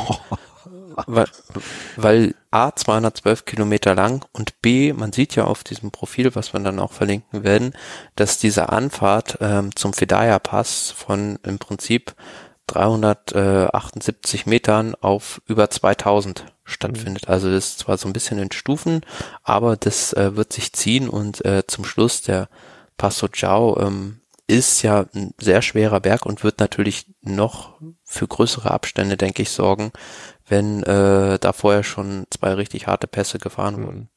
Zwei also ich persönlich persönlich äh, so eine Etappe wünsche ich mir bei jeder Grand Tour drin. Also man soll davon nicht nur solche haben, aber eine davon ist immer gut, um äh, richtig Klassement zu machen. Mhm. Zwei Tage vorher am Zonkolag kann man sich wahrscheinlich auch noch ein bisschen kaputt fahren schon mal. Ähm, Definitiv, ja. Und, und es gibt auch eine eine Ankunft. Ähm, wie hieß sie noch? Äh, nicht Campo di Croce. Valles Bluca Alp Motta, meinst du die? Nein, äh, das ist die Etappe Nummer 9, Campo Felice. Bergankunft, 160 Kilometer nur, aber die letzten Kilometer über mhm. Schotter. Ich finde, das ist sehr schön gemacht im, äh, bei den Profilen von dem, vom Giro diesmal, ähm, dass man da wirklich einfach das auch grau hinterlegt hat, was keine normale Straße ist. Ja. Dass man auch so, eine, so ein bisschen Eindruck hat, wie lange sind diese ähm, Abschnitte denn wirklich, ne? Weil einmal fährt man wirklich 13 Kilometer auf Schotter. Also, ne, kann man jetzt geteilter Meinung sein, ob das sinnvoll ist oder nicht, aber wie es dargestellt wird, ähm, finde ich einfach, also auf den einzelnen Profilen, finde ich einfach gut. Mhm. Ja, und was dann noch richtig schwierig wird, wird dann in der dritte, dritten Woche ähm, die Etappen Nummer äh, 19 und 20, vor allem Etappe Nummer 20, äh, führt über Schweizer Boden. Ähm, erst den äh, St. Bernhard hoch, also mhm. da hoch, den Passo Bernardino und dann äh, Splügelen-Pass und ähm, ja, dann noch einen Anstieg zum Schluss und äh, ist auch so gemacht, finde ich recht gut. Also man sieht auf dem Profil auch, dass da kaum Täler dazwischen sind. Also es geht immer zumindest leicht abfallend oder ja, so dass man da als Angreifer recht gute Chancen hat, noch was im Klassement zu richten. Mhm. Ja, also es sieht für mich alles so aus, als hätte das, äh, könnte das ein großer Haufen Spaß äh, werden. Nur diejenigen, die natürlich Fans von Zeitfahren sind, werden sich wieder beschweren. Äh, vielleicht auch verständlicherweise, weil es gibt nur am Anfang eine Zeitfahren und zum Ende endet der Giro mit einem Zeitfahren nach Mailand. Ja, aber man hat ja dieses Jahr, äh, wenn ich das noch richtig in Erinnerung hatte, hatten wir doch gesagt, bei der Tour gibt es längere Zeitfahren. Und ähm, das ist doch dann eigentlich, finde ich das fast nur logisch, ähm, dass man, dass der Giro dann in eine andere Richtung geht und äh, ich finde das in Ordnung so. Also ja und eine ganz lustige Sache vielleicht noch oder was heißt, ich weiß nicht, ob das so äh, einfach aus Trotz gemacht wurde, aber wenn man guckt, äh, Etappe 18 äh, man kann sich ja viele noch dran erinnern, diese über 200, was waren es, 230 Kilometer Flachetappe, die die Fahrer bestreikt haben beim letzten Giro. Jetzt probiert's der Mauro Venji wieder 228 Kilometer fast nur flach auf Etappe 17. Äh, ja, also das habe ich mir, äh, die hat mich auch ein bisschen ratlos. Welche Etappe war das? Die 18, sagst du? Ach so, ja. 17. Genau. Ähm, ja, auch, also ich weiß nicht so richtig, was das soll. Ähm, Siehst du da den nächsten Streik auf uns zukommen? Ja, weiß ich nicht. Also äh, dieses Mal haben sie ja nicht äh, nicht so viele Ausreden vielleicht. Na, ja, außer ist nicht nötig, ne? Also die Ausrede kann man ja immer benutzen und ich weiß nicht, ob es eine Ausrede ist. Also ja, aber da müsste man jetzt schon anfangen, das äh, irgendwie kundzutun, seinen Unmut da, weil äh, am Tag selber wird es mit Sicherheit nicht nochmal funktionieren. Ach, pff, warum? Und da haben sie auch keinen Adam Hansen, den sie mehr vorschicken können. Ja, ähm, also ich denke mal, äh, dann, dann werden sie vorher schon früher anfangen. Also ist halt auch, also ich, ich finde es unnötig, vor allen Dingen, wenn man sich davor anschaut, der, der Tag davor ist jetzt nicht der aller einfach, also es ist jetzt kein super Hardcore-Tag, aber auch nicht der aller einfachste. Und danach kommen dann äh, zwei richtig schwere Tage. Ob man dann eine 230 Kilometer Etappe, wo die Fahrer ja dann doch irgendwie, keine Ahnung, ihre sechs Stunden im Sattel sitzen werden und, und einfach, nee, was habe ich jetzt gesagt? Sechs Stunden mehr. Wahrscheinlich eher sieben Stunden im Sattel sitzen und sich einfach langweilen. Ähm, ich, ich sehe auch immer das Risiko, dass so, so stürzt aus Langeweile. Weißt du, nach sieben Stunden Fahrt, unkonzentriert, passiert nicht viel. Hm. Ja. Ähm, ich, ich glaube nicht, dass die Etappe so stattfinden wird. Punkt. mein, Wir sind gespannt, ja. Prognose. Also, Ganz kann, kann man da auch bei hier, bei diesen, ähm, bei diesen Wettanbietern darauf wetten? Kann ich da auch darauf wetten, dass sie nicht so stattfindet? Das glaube ich eher nicht. Ach. Aber ein ganz interessantes Detail vielleicht noch zu dieser Zonkolan-Etappe, die du vorhin angesprochen hast. Ähm, es ist in diesem Jahr nicht, was ich sehr gut finde, die klassische Zonkolan-Auffahrt von Ovaro, also nicht die Westauffahrt, sondern die Ostauffahrt von Sutrio aus. Die gab es auch schon mal 2003 beim Giro. Damals hat Simoni da oben gewonnen und äh, die ist nicht ganz so schwer, hat ein bisschen un oder? Ja, genau. Mhm. Nicht, nicht ein bisschen unrhythmischer und bietet meiner Meinung nach mehr Gelegenheiten irgendwie anzugreifen oder Differenzen herauszufahren, weil es halt nicht die ganze Zeit so monstersteil ist. Und äh, bei diesen ganz niedrigen Geschwindigkeiten sieht man ja oft, dass es da gar kaum möglich ist, äh, irgendwie substanziell schneller zu fahren und eine Differenz rauszufahren. Mhm. Ja, ähm, ist halt auch noch, äh, welche Etappe, welche Nummer war das? Das ist das Einzige, was ich hier bei dem Pro... Äh, Etappe 14. Etappe 14. Das, das ist leider nirgendwo hier angegeben, ne? In den Profilen, die wir hier haben. Also in der Übersicht nur, aber sonst, ich finde diese Flamme Rouge Übersicht immer mit den vier Bildern ähm, eigentlich perfekt, aber da steht, da müsste einfach oben nochmal eingeblendet werden, welche Etappe das ist. Dann wäre es ganz, ganz, ganz perfekt. Ja, man kann es erzählen. Ja, das ist ja mal auf hohem Niveau. Das sage ich äh, das unterschreibe ich auch. Ähm, ja, dachte ich mir auch, dass die Sonkola einfach ein bisschen zu kurz ist eigentlich, der Anstieg. Ich hatte überlegt, ob die jetzt bis nicht ganz bis nach oben fahren. Ähm, ja, aber äh, ich kann mir vorstellen, also sagen wir mal so, von der Streckenführung her und, und allem, was dazugehört, halte ich es eigentlich für äh, gut möglich, dass es eine schöne Rundfahrt wird. Am Ende, wie gesagt, die Fahrer werden es, äh, die, die Fahrer werden es uns zeigen was am Ende daraus gemacht wird und hoffe mal das Beste. Und vor allen Dingen, dass überhaupt alles unter normalen Umständen stattfinden kann. Aber ist auch ganz interessant, vielleicht, äh, der Mauro Venni hat äh, betont, dass man versucht, weniger Berge einzubauen, die über 2000 Meter hoch sind. Also vielleicht auch so ein bisschen mit dem Hintergrund äh, vor der Angst, dass äh, der Giro irgendwie wieder weiter nach hinten verlegt wird und man dann wieder in die Bredouille kommt, dass äh, dann da Schnee kommen könnte. Ah, okay. Ja, also wenn ich jetzt, wenn es grundsätzlich so eine Denkweise wäre, die dann äh, langsam Einzug hält, fände ich das schade. Jetzt im Moment unter ähm, vor diesem Hintergrund finde ich das natürlich äh, völlig gerechtfertigt und gut so. Also ja, drücken wir uns einfach mal die Daumen, dass wir dieses Jahr so viele wie möglich normale, in Anführungszeichen, Rennen sehen werden. Mmh, Punkt vermischtes. Was haben wir denn noch? Noch zwei kleine, kleine Meldungen, was ich gar nicht mitbekommen habe vom Pinot. Äh, also Thibaut Pinot, weiter Radsport mit zwei Geschwindigkeiten. Cortison und Ketone im Visier, sagt äh, Pinot in einem großen Interview mit der L'Equipe. Ja, sehr bemerkenswertes Interview, wie ich finde. Ähm, Thibaut Pinot, der ist ein bisschen beklagt, dass also Anfang der 2000er gab es das ja schon mal, dass es diesen Radsport mit zwei Geschwindigkeiten, zwei Geschwindigkeiten, wie es die Franzosen nennen, ähm, gab und ähm, ja, er fürchtet, dass es jetzt äh, wieder so sein könnte, weil ähm, einfach, ja, seiner Meinung nach viele so medizinische Ausnahmegenehmigungen erteilt werden. Ähm, das Thema Ketone soll ein großes Thema sein und ähm, ja, also ich finde es auch ganz bemerkenswert, wie er hier erklärt, dass beispielsweise ähm, dieser Gebrauch von Cortison scheinbar äh, eine viel größere Wirkung hat, als, als äh, man das ja vielleicht denkt. Mhm. Also, aber Cortison ist ja jetzt eine Geschichte, die, die, die gab es schon immer im Sport, im Radsport. Ja, ne? also, also jedes Buch, was ich irgendwie lese von irgendeinem Radprofi aus den aus den 2010er Jahren, aus den 2000er Jahren, aus den 90er Jahren. Cortison scheint ja immer überall schon eine Rolle gespielt zu haben.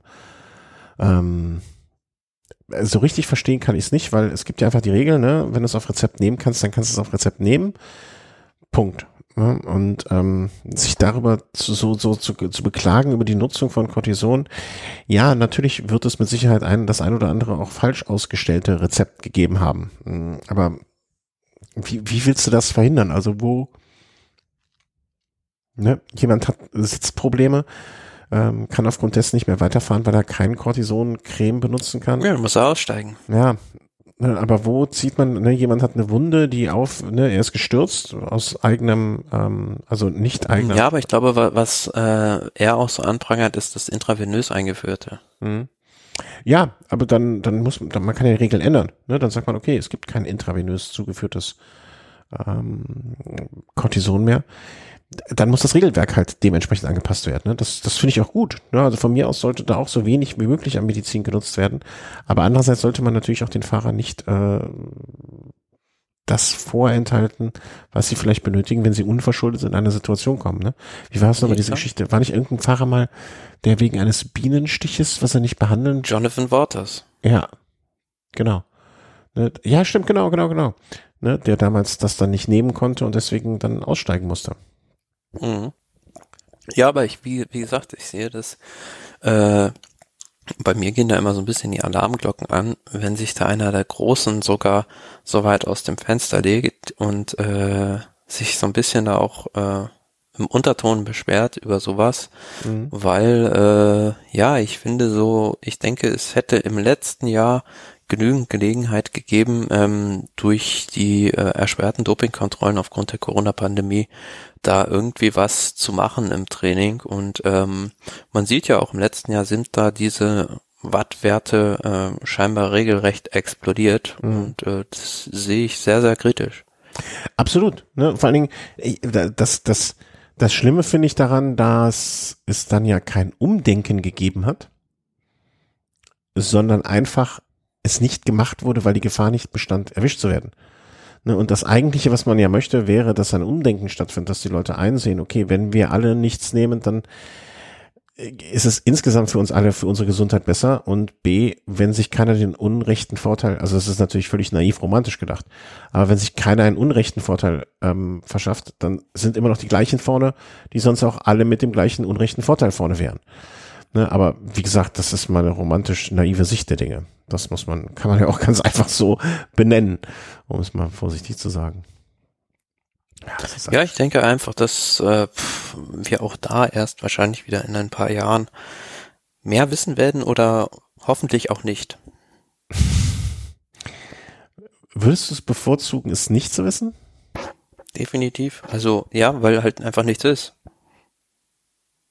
Äh, Moment, nochmal, weil nichts ist, also du würdest es bevorzugen, nichts zu wissen, weil dann nichts ist. Aber wenn du nicht, äh, aber du, du kannst dir ja nicht sicher sein, wenn du Nö, da kann man sich nie hundertprozentig sicher sein. Aber solange äh, nichts aufkommt oder ja, halt auch äh, keiner irgendwie was publik macht, dann ähm, muss man immer davon ausgehen, dass nichts da ist, weil äh, es gilt halt die Unschuldsvermutung. Hm, hm. Ach, ich weiß nicht, ob ich das so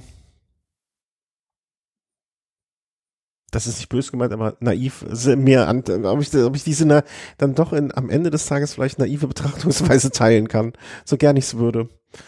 Ähm, hm, ich weiß nicht. Ich, ich, ich möchte immer, also am liebsten wäre mir, wenn die Wahrheit hundertprozentig am Tisch ist. So, Punkt. Ähm, und wenn das bedeutet, dass, äh, dass jetzt Fahrer, den ich sonst vielleicht zugejubelt hätte, ähm, ich nicht mehr zujubeln kann, ja, dann ist das sehr ärgerlich, aber dann ist das auch so. Ähm, nee, ich hätte dann schon, ich hätte dann schon, also ich hätte auch lieber, dass wir nichts davon hören, aber ich hätte auch am liebsten dann trotzdem noch die Wahrheit gewusst. Ähm, leider oder leider. Ja, aber man muss, man muss äh, nur eins und eins zusammenzählen, um das Thema kritisch zu sehen. Es sind in vielen Teams immer noch die gleichen Figuren wie vor 15 Jahren, die im Hintergrund da die Fäden ziehen und äh, das ist schon mal das, wo es losgeht, aber äh, das Thema, das würde jetzt den Rahmen der Sendung sprechen. Ja, ja, das, ja, ja, klar. Vor allen Dingen dieser, ne, ich, ich denke auch, dass, dass, also du und ich haben, glaube ich, alle Argumente für das eine und für das andere schon gehört. Und ich glaube, du und ich wissen auch, wie man manche Sachen nehmen muss. Und ich glaube, die meisten unserer Hörerinnen und Hörer, ähm, glaube ich das auch. Ach ja, es ist schon ein Kreuz. Warum konnten wir uns nicht Hockey aussuchen? Als äh, Sportart. Tja, da kommt sowas nicht auf den Tisch. Nein, mit Sicherheit nicht. Aber Pinot hat dann jetzt auch noch zum Glück Rückenprobleme. Also wenn es schlecht kommt, äh, also einerseits ist er mit seinen Äußerungen in der Presse und dann andererseits auch noch mit seinem Rücken, ähm, der ihm auch noch äh, nicht gut tut. Nee, leider ähm, ist er bei der letzten Tour de France schon auf der ersten Etappe ähm, da auf den Rücken gefallen in Nizza, wo dieses diese ja, Seife oder diese seifige Straße da war und ähm, kämpft immer noch damit. Also er hat es scheinbar immer noch nicht richtig überwunden. Und es ist halt ja einfach so ein Pechvogel, der immer irgendwas hat, wenn, wenn er gerade dabei ist, äh, irgendwie ein gutes Ergebnis einzufahren. Aber auf der anderen Seite, so tragisch das auch ist, er gewinnt dadurch immer viele Sympathien. Also man weiß ja von den Franzosen, äh, die jubeln tendenziell lieber dem zweiten zu als dem ersten. Ja, und äh, das kommt ihm dann zumindestens äh, schadet ihm das jetzt nicht. Ne? Das ist ja auch schon mal was wert. Und wer weiß, vielleicht äh, gattert er, ergattert er mehr, ein, den ein oder anderen Werbevertrag mehr, ähm, auch als Zweiter gegenüber dem Ersten. Und ähm, darum geht's ja auch ein bisschen. Das muss man ja auch so sehen. Ähm, weil die können das nur einen begrenzten Zeitraum ihres Lebens machen und äh, da in dieser Zeit das Beste draus zu machen, ist ja auch ein wirklich vertretbares Ziel. Ne? Und dann hoffen wir, dass es ähm, bei ihm klappt. Äh, letzte Meldung und auch etwas, was wir so ein bisschen die ganze Zeit schon uns gedacht haben. Ich glaube, mindestens in zwei Sendungen war er schon Thema, äh, war es schon Thema. Die Frage nach dem, warum hat Mark Hirschi eigentlich das Team DSM oder ehemalig Sunweb verlassen? Was war das äh, für eine Nummer? Und ähm, ja, jetzt ist dieses Team UAA, was ja auch der eine oder andere schon ein bisschen mit Fragezeichen äh, versieht aufgrund der Vergangenheit mancher, wie du es eben so schön gesagt hast, Ex, äh, Ex-Fahrer oder Teammitglieder. Mm, ja. Ja, hab's vorhin schon mal so ein bisschen angerissen. Also auf der einen Seite hat dieses Team Sunweb oder DSM einen schier unendlichen, unerschöpflichen ähm, Talentpool.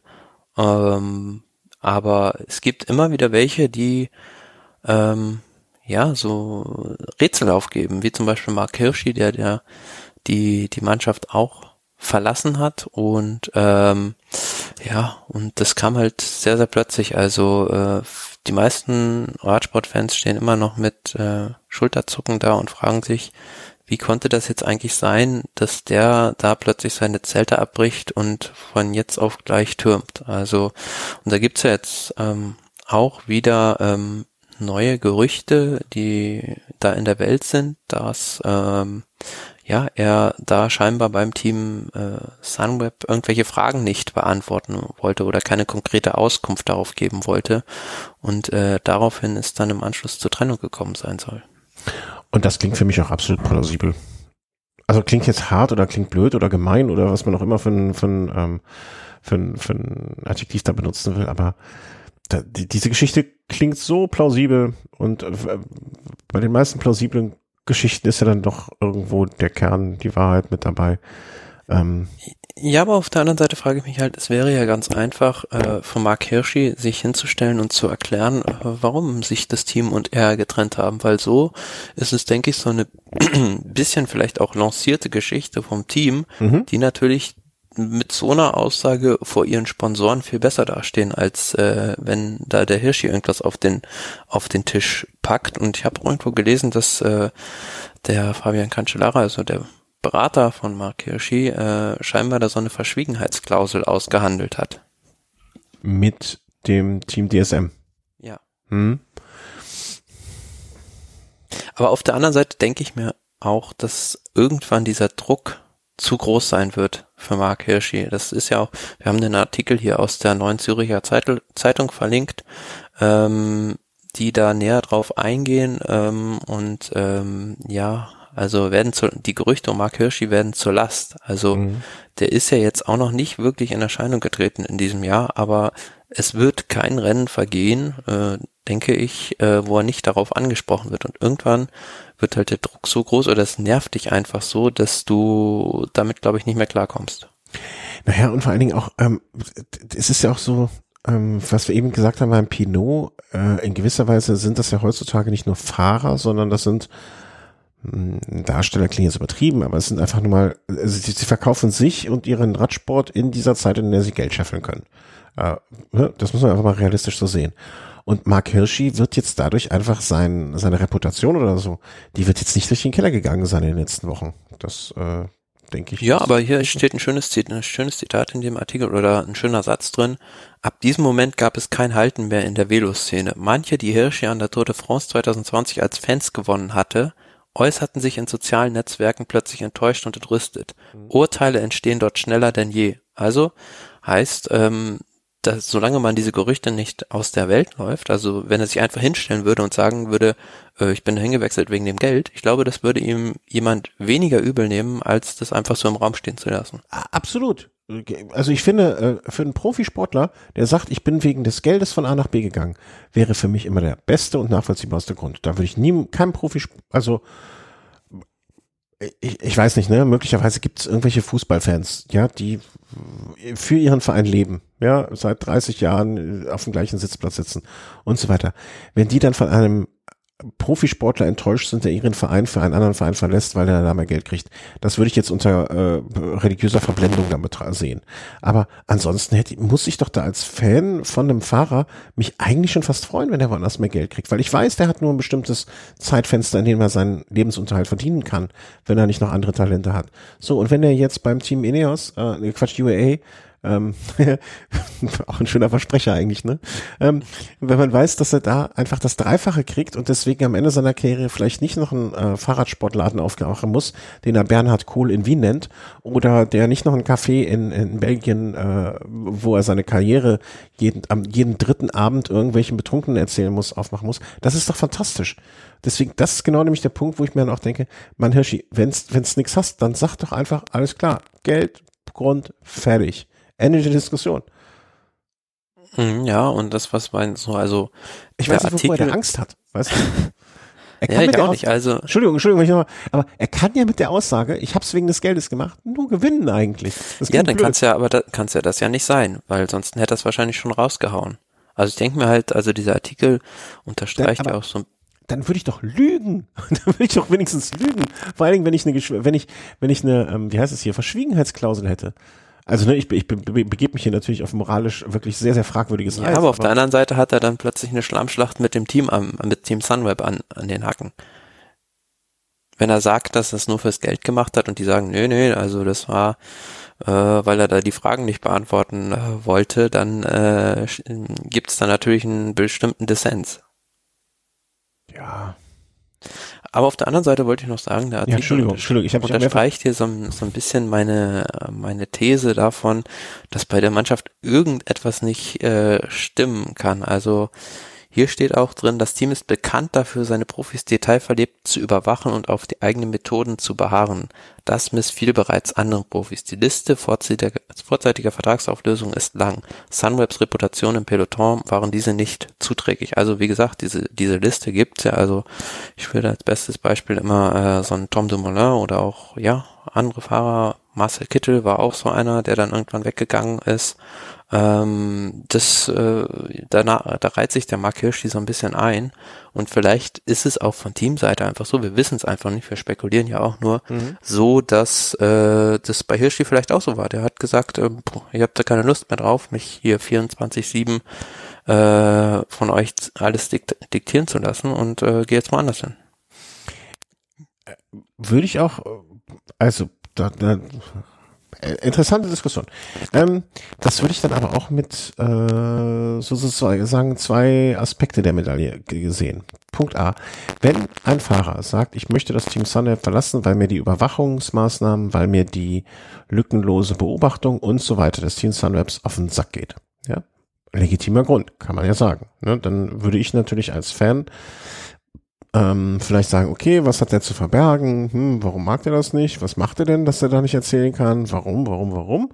Ähm, wäre jetzt ein Fahrer, wo ich dann vielleicht mit dem grundsätzlichen Misstrauen, was ich Fahrern gegenüberbringe, ähm, was vielleicht größer wäre als bei anderen Fahrern. Ne? Würde ich jetzt, würde ich mir dreimal überlegen, ob ich so einem Fahrer dann wirklich meine uneingeschränktes Herzblut an Sympathie geben würde.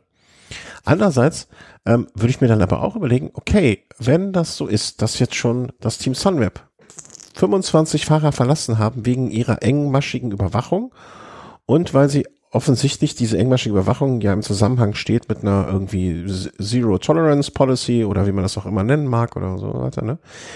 Würde ich doch beim nächsten Rennen eher, zumindest wäre es meine Angehensweise, einen DSM-Fahrer, äh, DSM, DMS, DMS, DSM-Fahrer äh, Sunweb-Fahrer die Daumen drücken, weil ich da zumindestens dann, um den Bogen wieder zu spannen zu dem, was wir eben besprochen haben, vielleicht eher davon ausgehen kann, dass ich nicht beschissen werde. Ja, das kann man so oder so sehen. Also, wenn, wenn mir ähm, Doping scheißegal ist, also wenn ich sage, die sollen sich reinpfeifen, was sie wollen, ob sie die schnellsten, äh, klar, ne, dann werde ich dieses Tier nicht verfolgen. Ne? Aber Wie gesagt, mir wäre es am liebsten, wenn halt die Fahrer von sich selbst darauf kommen würden, dass sie da nichts machen sollen und äh, dass dann das Team vielleicht die nicht mehr so engmaschig überwacht, weil so totale Überwachung, das, äh, das wäre mir auch nicht zuträglich. Also das würde ich nicht sympathisch finden, wenn so ein Team sowas macht, wirklich. Naja, es kommt, kommt für mich drauf an. Also wenn ich jetzt, wenn ich jetzt sehe, dass es einfach, wenn ich zu diesem, wenn ich aus dem Rennen der zwei Geschwindigkeiten, ein Rennen der einen Geschwindigkeit machen muss oder möchte. Ne? Weil das kann ja nur unser, unser Fernsehen sein, eigentlich. Und das jetzt der ein, der eine Weg ist, um ein Team zu, ein Team zu haben, was diesen Weg geht. Ne? Vielleicht, vielleicht sitzt jetzt mein ein oder andere ehemalige Fahrer oder jetzige Fahrer, der so uns denn anhört, gerade auch zu Hause auf dem Sofa und lacht sich schlapp. Ja, Zweifeldurchbruch, Schluck auf, alles was dazugehört. Aber für mein Dafürhalten, wenn ich jetzt als Teamleiter sehe, okay, ich möchte mein, ich möchte dafür gerade stehen, dass jeder meiner Fahrer zu jeder Zeit einfach immer clean ist. Und ähm, jeder, der sich dem nicht anschließt, das ist okay, aber dann muss er uns halt verlassen. Ja, Mai, das was kann daran schlecht sein? Ne, also ich, ich ja, weiß jetzt nicht, was da an Überwachungsmaßnahmen dabei ist. Ist dann ne? auch, auch vielleicht wieder so eine gewisse Duplizität zur Corona-Pandemie, welches gut, gut wiegt höher, also das Recht auf die eigene Freiheit oder das eigene Freiheitsbestreben mhm. im Verhältnis zu dem Ziel, einen sauberen Radsport zu schaffen. Also äh, ist die, äh, kann man die eigene Freiheit eines Fahrers opfern, um einen sauberen Radsport zu führen? Äh, gute, gute Analogie, wirklich sehr gut. Und ich sag auf jeden Fall, klar. Ich würde, also, ne, das, das kann jeder, das kann, kann jeder für sich auch anders sehen, ne? Das, das finde ich völlig in Ordnung. Aber ich würde an der Stelle auf jeden Fall sagen, ja klar. Also, ne, was kann denn schlimmstenfalls an Überwachung so einem Profi passieren, ähm, die heutzutage ja eh schon fast alle irgendwie jeden Tag dreimal ihren Standort per Instagram teilen, ähm, vielleicht immer telefonisch erreichbar sind und, und auch mindestens zehn Tweets am Tag loslassen. Also was, was, was, was kann denn da Schlimmes noch kommen? Frage ich mich so ein bisschen. Du? Ja, da fehlt nicht mehr viel, um dieses Netz vollständig zu verflechten, da hast du absolut genau. recht. Ne, also vielleicht ist es, also man kann natürlich sagen, ich könnte, also wenn ich jetzt so ein Typ bin, der total schludrig ist mit allem, ne? Und mir, ich, ich es noch nicht mehr schaffe, mich pünktlich bei meiner Frau zurückzumelden, wenn ich es eigentlich geplant habe. Man könnte natürlich dann sagen, okay, wenn ich jemand bin, der ein Problem damit hat, vielleicht wäre das nicht das beste Team für mich, weil da könnte ich einfach aus einer Schusseligkeit heraus in die Situation kommen, dass ich entlassen werde zum Beispiel und dann im schlechten Licht da stehe. Das, das wäre das einzige Argument, was ich mir vorstellen kann, warum man sagt, mit, die, mit diesen Überwachungsmaßnahmen möchte ich nicht, äh, ne, also möchte ich nicht haben. Aber ansonsten sehe ich da eigentlich kein großes Problem. Hörer, meldet, Hörerinnen und Hörer, meldet euch, wenn ihr das anders seht, ne, weil ich würde gerne auch meine Meinung natürlich an der Stelle überprüft sehen, weil vielleicht gibt es irgendetwas, was ich da nicht sehe, aber und vielleicht hat ja auch noch jemand einen anderen Ansatz, woran das gelegen haben könnte. Vielleicht sind wir auch auf dem völlig falschen Dampfer. Ja, absolut, ne, natürlich gerne. Und, und vor allen Dingen auch, ne, äh, irgendwie ein Argument, was mir jetzt noch abgeht, was ich nicht, äh, nicht sehe. Weil eigentlich, äh, also wenn ich, in dieser Geschichte gibt es meiner Meinung nach nur einen, oder gibt es nur einen Gewinner und das ist die, die DMS, DSM, DMS. Verdammte Axt. Weil, was, was kann man denen denn zum Vorwurf machen? Ja, aber auch gut, gut möglich, dass es halt hinter den Kulissen so ausgehandelt wurde, äh, du pass auf, du darfst jetzt da das Team wechseln und äh, zur AE gehen, aber dafür verlangen wir von dir, dass wir bei der Sache gut dastehen. Aber, ja. Aber was, also, ich bin immer noch der Meinung, so nach dem Motto, was könnte man dem Team vorwerfen. Also ich, ich sehe da nicht so richtig den, die Basis für einen Vorwurf. Ja, aber irgendeinen Grund wird es ja haben, dass äh, da einige Fahrer äh, vorzeitig da getürmt sind. Ich, ich halte, ich halte das, äh, das vorgetragene Argument zumindest für mich total schlecht. Also so wie die Geschichte da aufgestellt wird, ne, wir wollten hier nicht so engmaschig und bla bla, Überwachung, bla bla, das halte ich ja, also ich halte diese Geschichte für durchaus glaubhaft und, und möglich. Ne, und deswegen glaube ich dir jetzt erst einmal. Ne? Wir sind gespannt, ja, ob Mark Hirschi, wenn er dann wieder Rennen fährt, sich dazu äußern wird oder ob er weiterhin schweigen wird. Ja, also irgendwann wird er, also ich, ich glaube ehrlich gesagt nicht, dass er jetzt nochmal was sagen wird. Ich glaube, der Zug ist abgefahren und ist sogar schon mal äh, im, im nächsten Stadtteil schon angekommen. Ähm, und ich, egal was er, also er hätte einfach von Anfang sagen müssen, äh, Jungs, äh, selbst wenn es nur ein vorgeschriebenes Argument gewesen wäre und mit dem er sich ein paar Feinde gemacht hätte. Ich krieg da mehr Geld. Jungs, versteht das bitte. Ich kann nur im begrenzten Zeitraum Geld verdienen und äh, ich habe echt Bock, mich mit 38 zurückzuziehen und nur noch Schirmchen-Cocktails zu trinken. Ähm, hätte ich total super gefunden, das Argument. Also hätte ich nicht super gefunden, aber hätte ich nachvollziehen können. Ja, wer weiß, was Fabian Cancellara da eingefädelt hat. Ja, der, da kommen noch mal ganz an.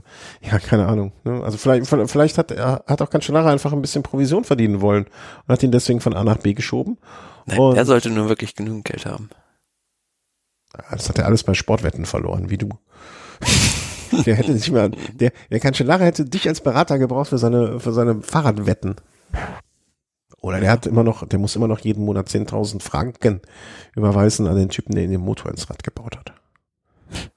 Nein, das hat nicht stattgefunden. Ich glaube das nicht. Das noch, bevor wir hier noch Vorwürfe kriegen, wir würden da äh, Verschwörungstheorien und Mythen ähm, manifestieren.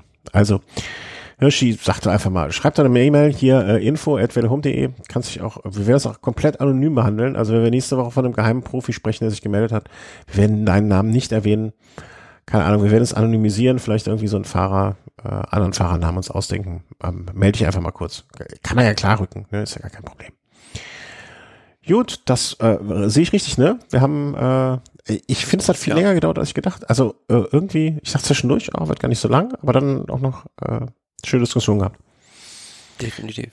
Äh, ich bedanke mich, wie immer, bei allen, die uns unterstützt haben. Also der Rest kann jetzt, äh, wen, wen das nicht interessiert, der kann jetzt abschalten. Ich wünsche euch eine schöne Woche, schönes Wochenende. Macht es gut. Ähm, dem Rest möchte ich mich bedanken für eure Spenden, die bei uns eingegangen sind. Ähm, entweder via PayPal oder Patreon oder auch über unseren Affiliate-Link bei Amazon. Also wenn ihr bei uns auf der Seite seid, gibt es wiederum unterstützen. Dort sind ein paar Möglichkeiten angegeben und unter anderem ein Amazon-Suchfenster, mit dem ihr uns nicht reich macht, aber vor allen Dingen auch nicht Jeff Bezos nicht reich. Und das ist ja noch auch immer eine gute Tat. Ähm, ja, vielen Dank dafür, auch für jeden Kommentar. Äh, immer wenn unsere Diskussionen vielleicht, also ich glaube, der Thomas und ich sind uns ja manch oft, sehr oft sehr einig bei Sachen, ne? manchmal nur kleine Unterschiede. Aber vielleicht, wenn ihr irgendeinen anderen Punkt habt, wo ihr mal ganz anderer Meinung seid oder so, bitte bereichert uns da. Ich glaube, das tut immer gut. Also, ähm, gucken nächste Woche Dienstag. Heute Tag der Aufzeichnung ist Donnerstag, der 25. Nächste Woche Dienstag, das dürfte dann sein, der zweite, kann das sein? Ist so, ja. Ja. Der zweite wird es ähm, auch wieder einen Velo-Snack geben, zumindest ist das derzeit geplant. Äh, ab, ich glaube, der, der bekloppte Timmer fährt auf irgendeinem komischen Kack-Swift-Ding mit.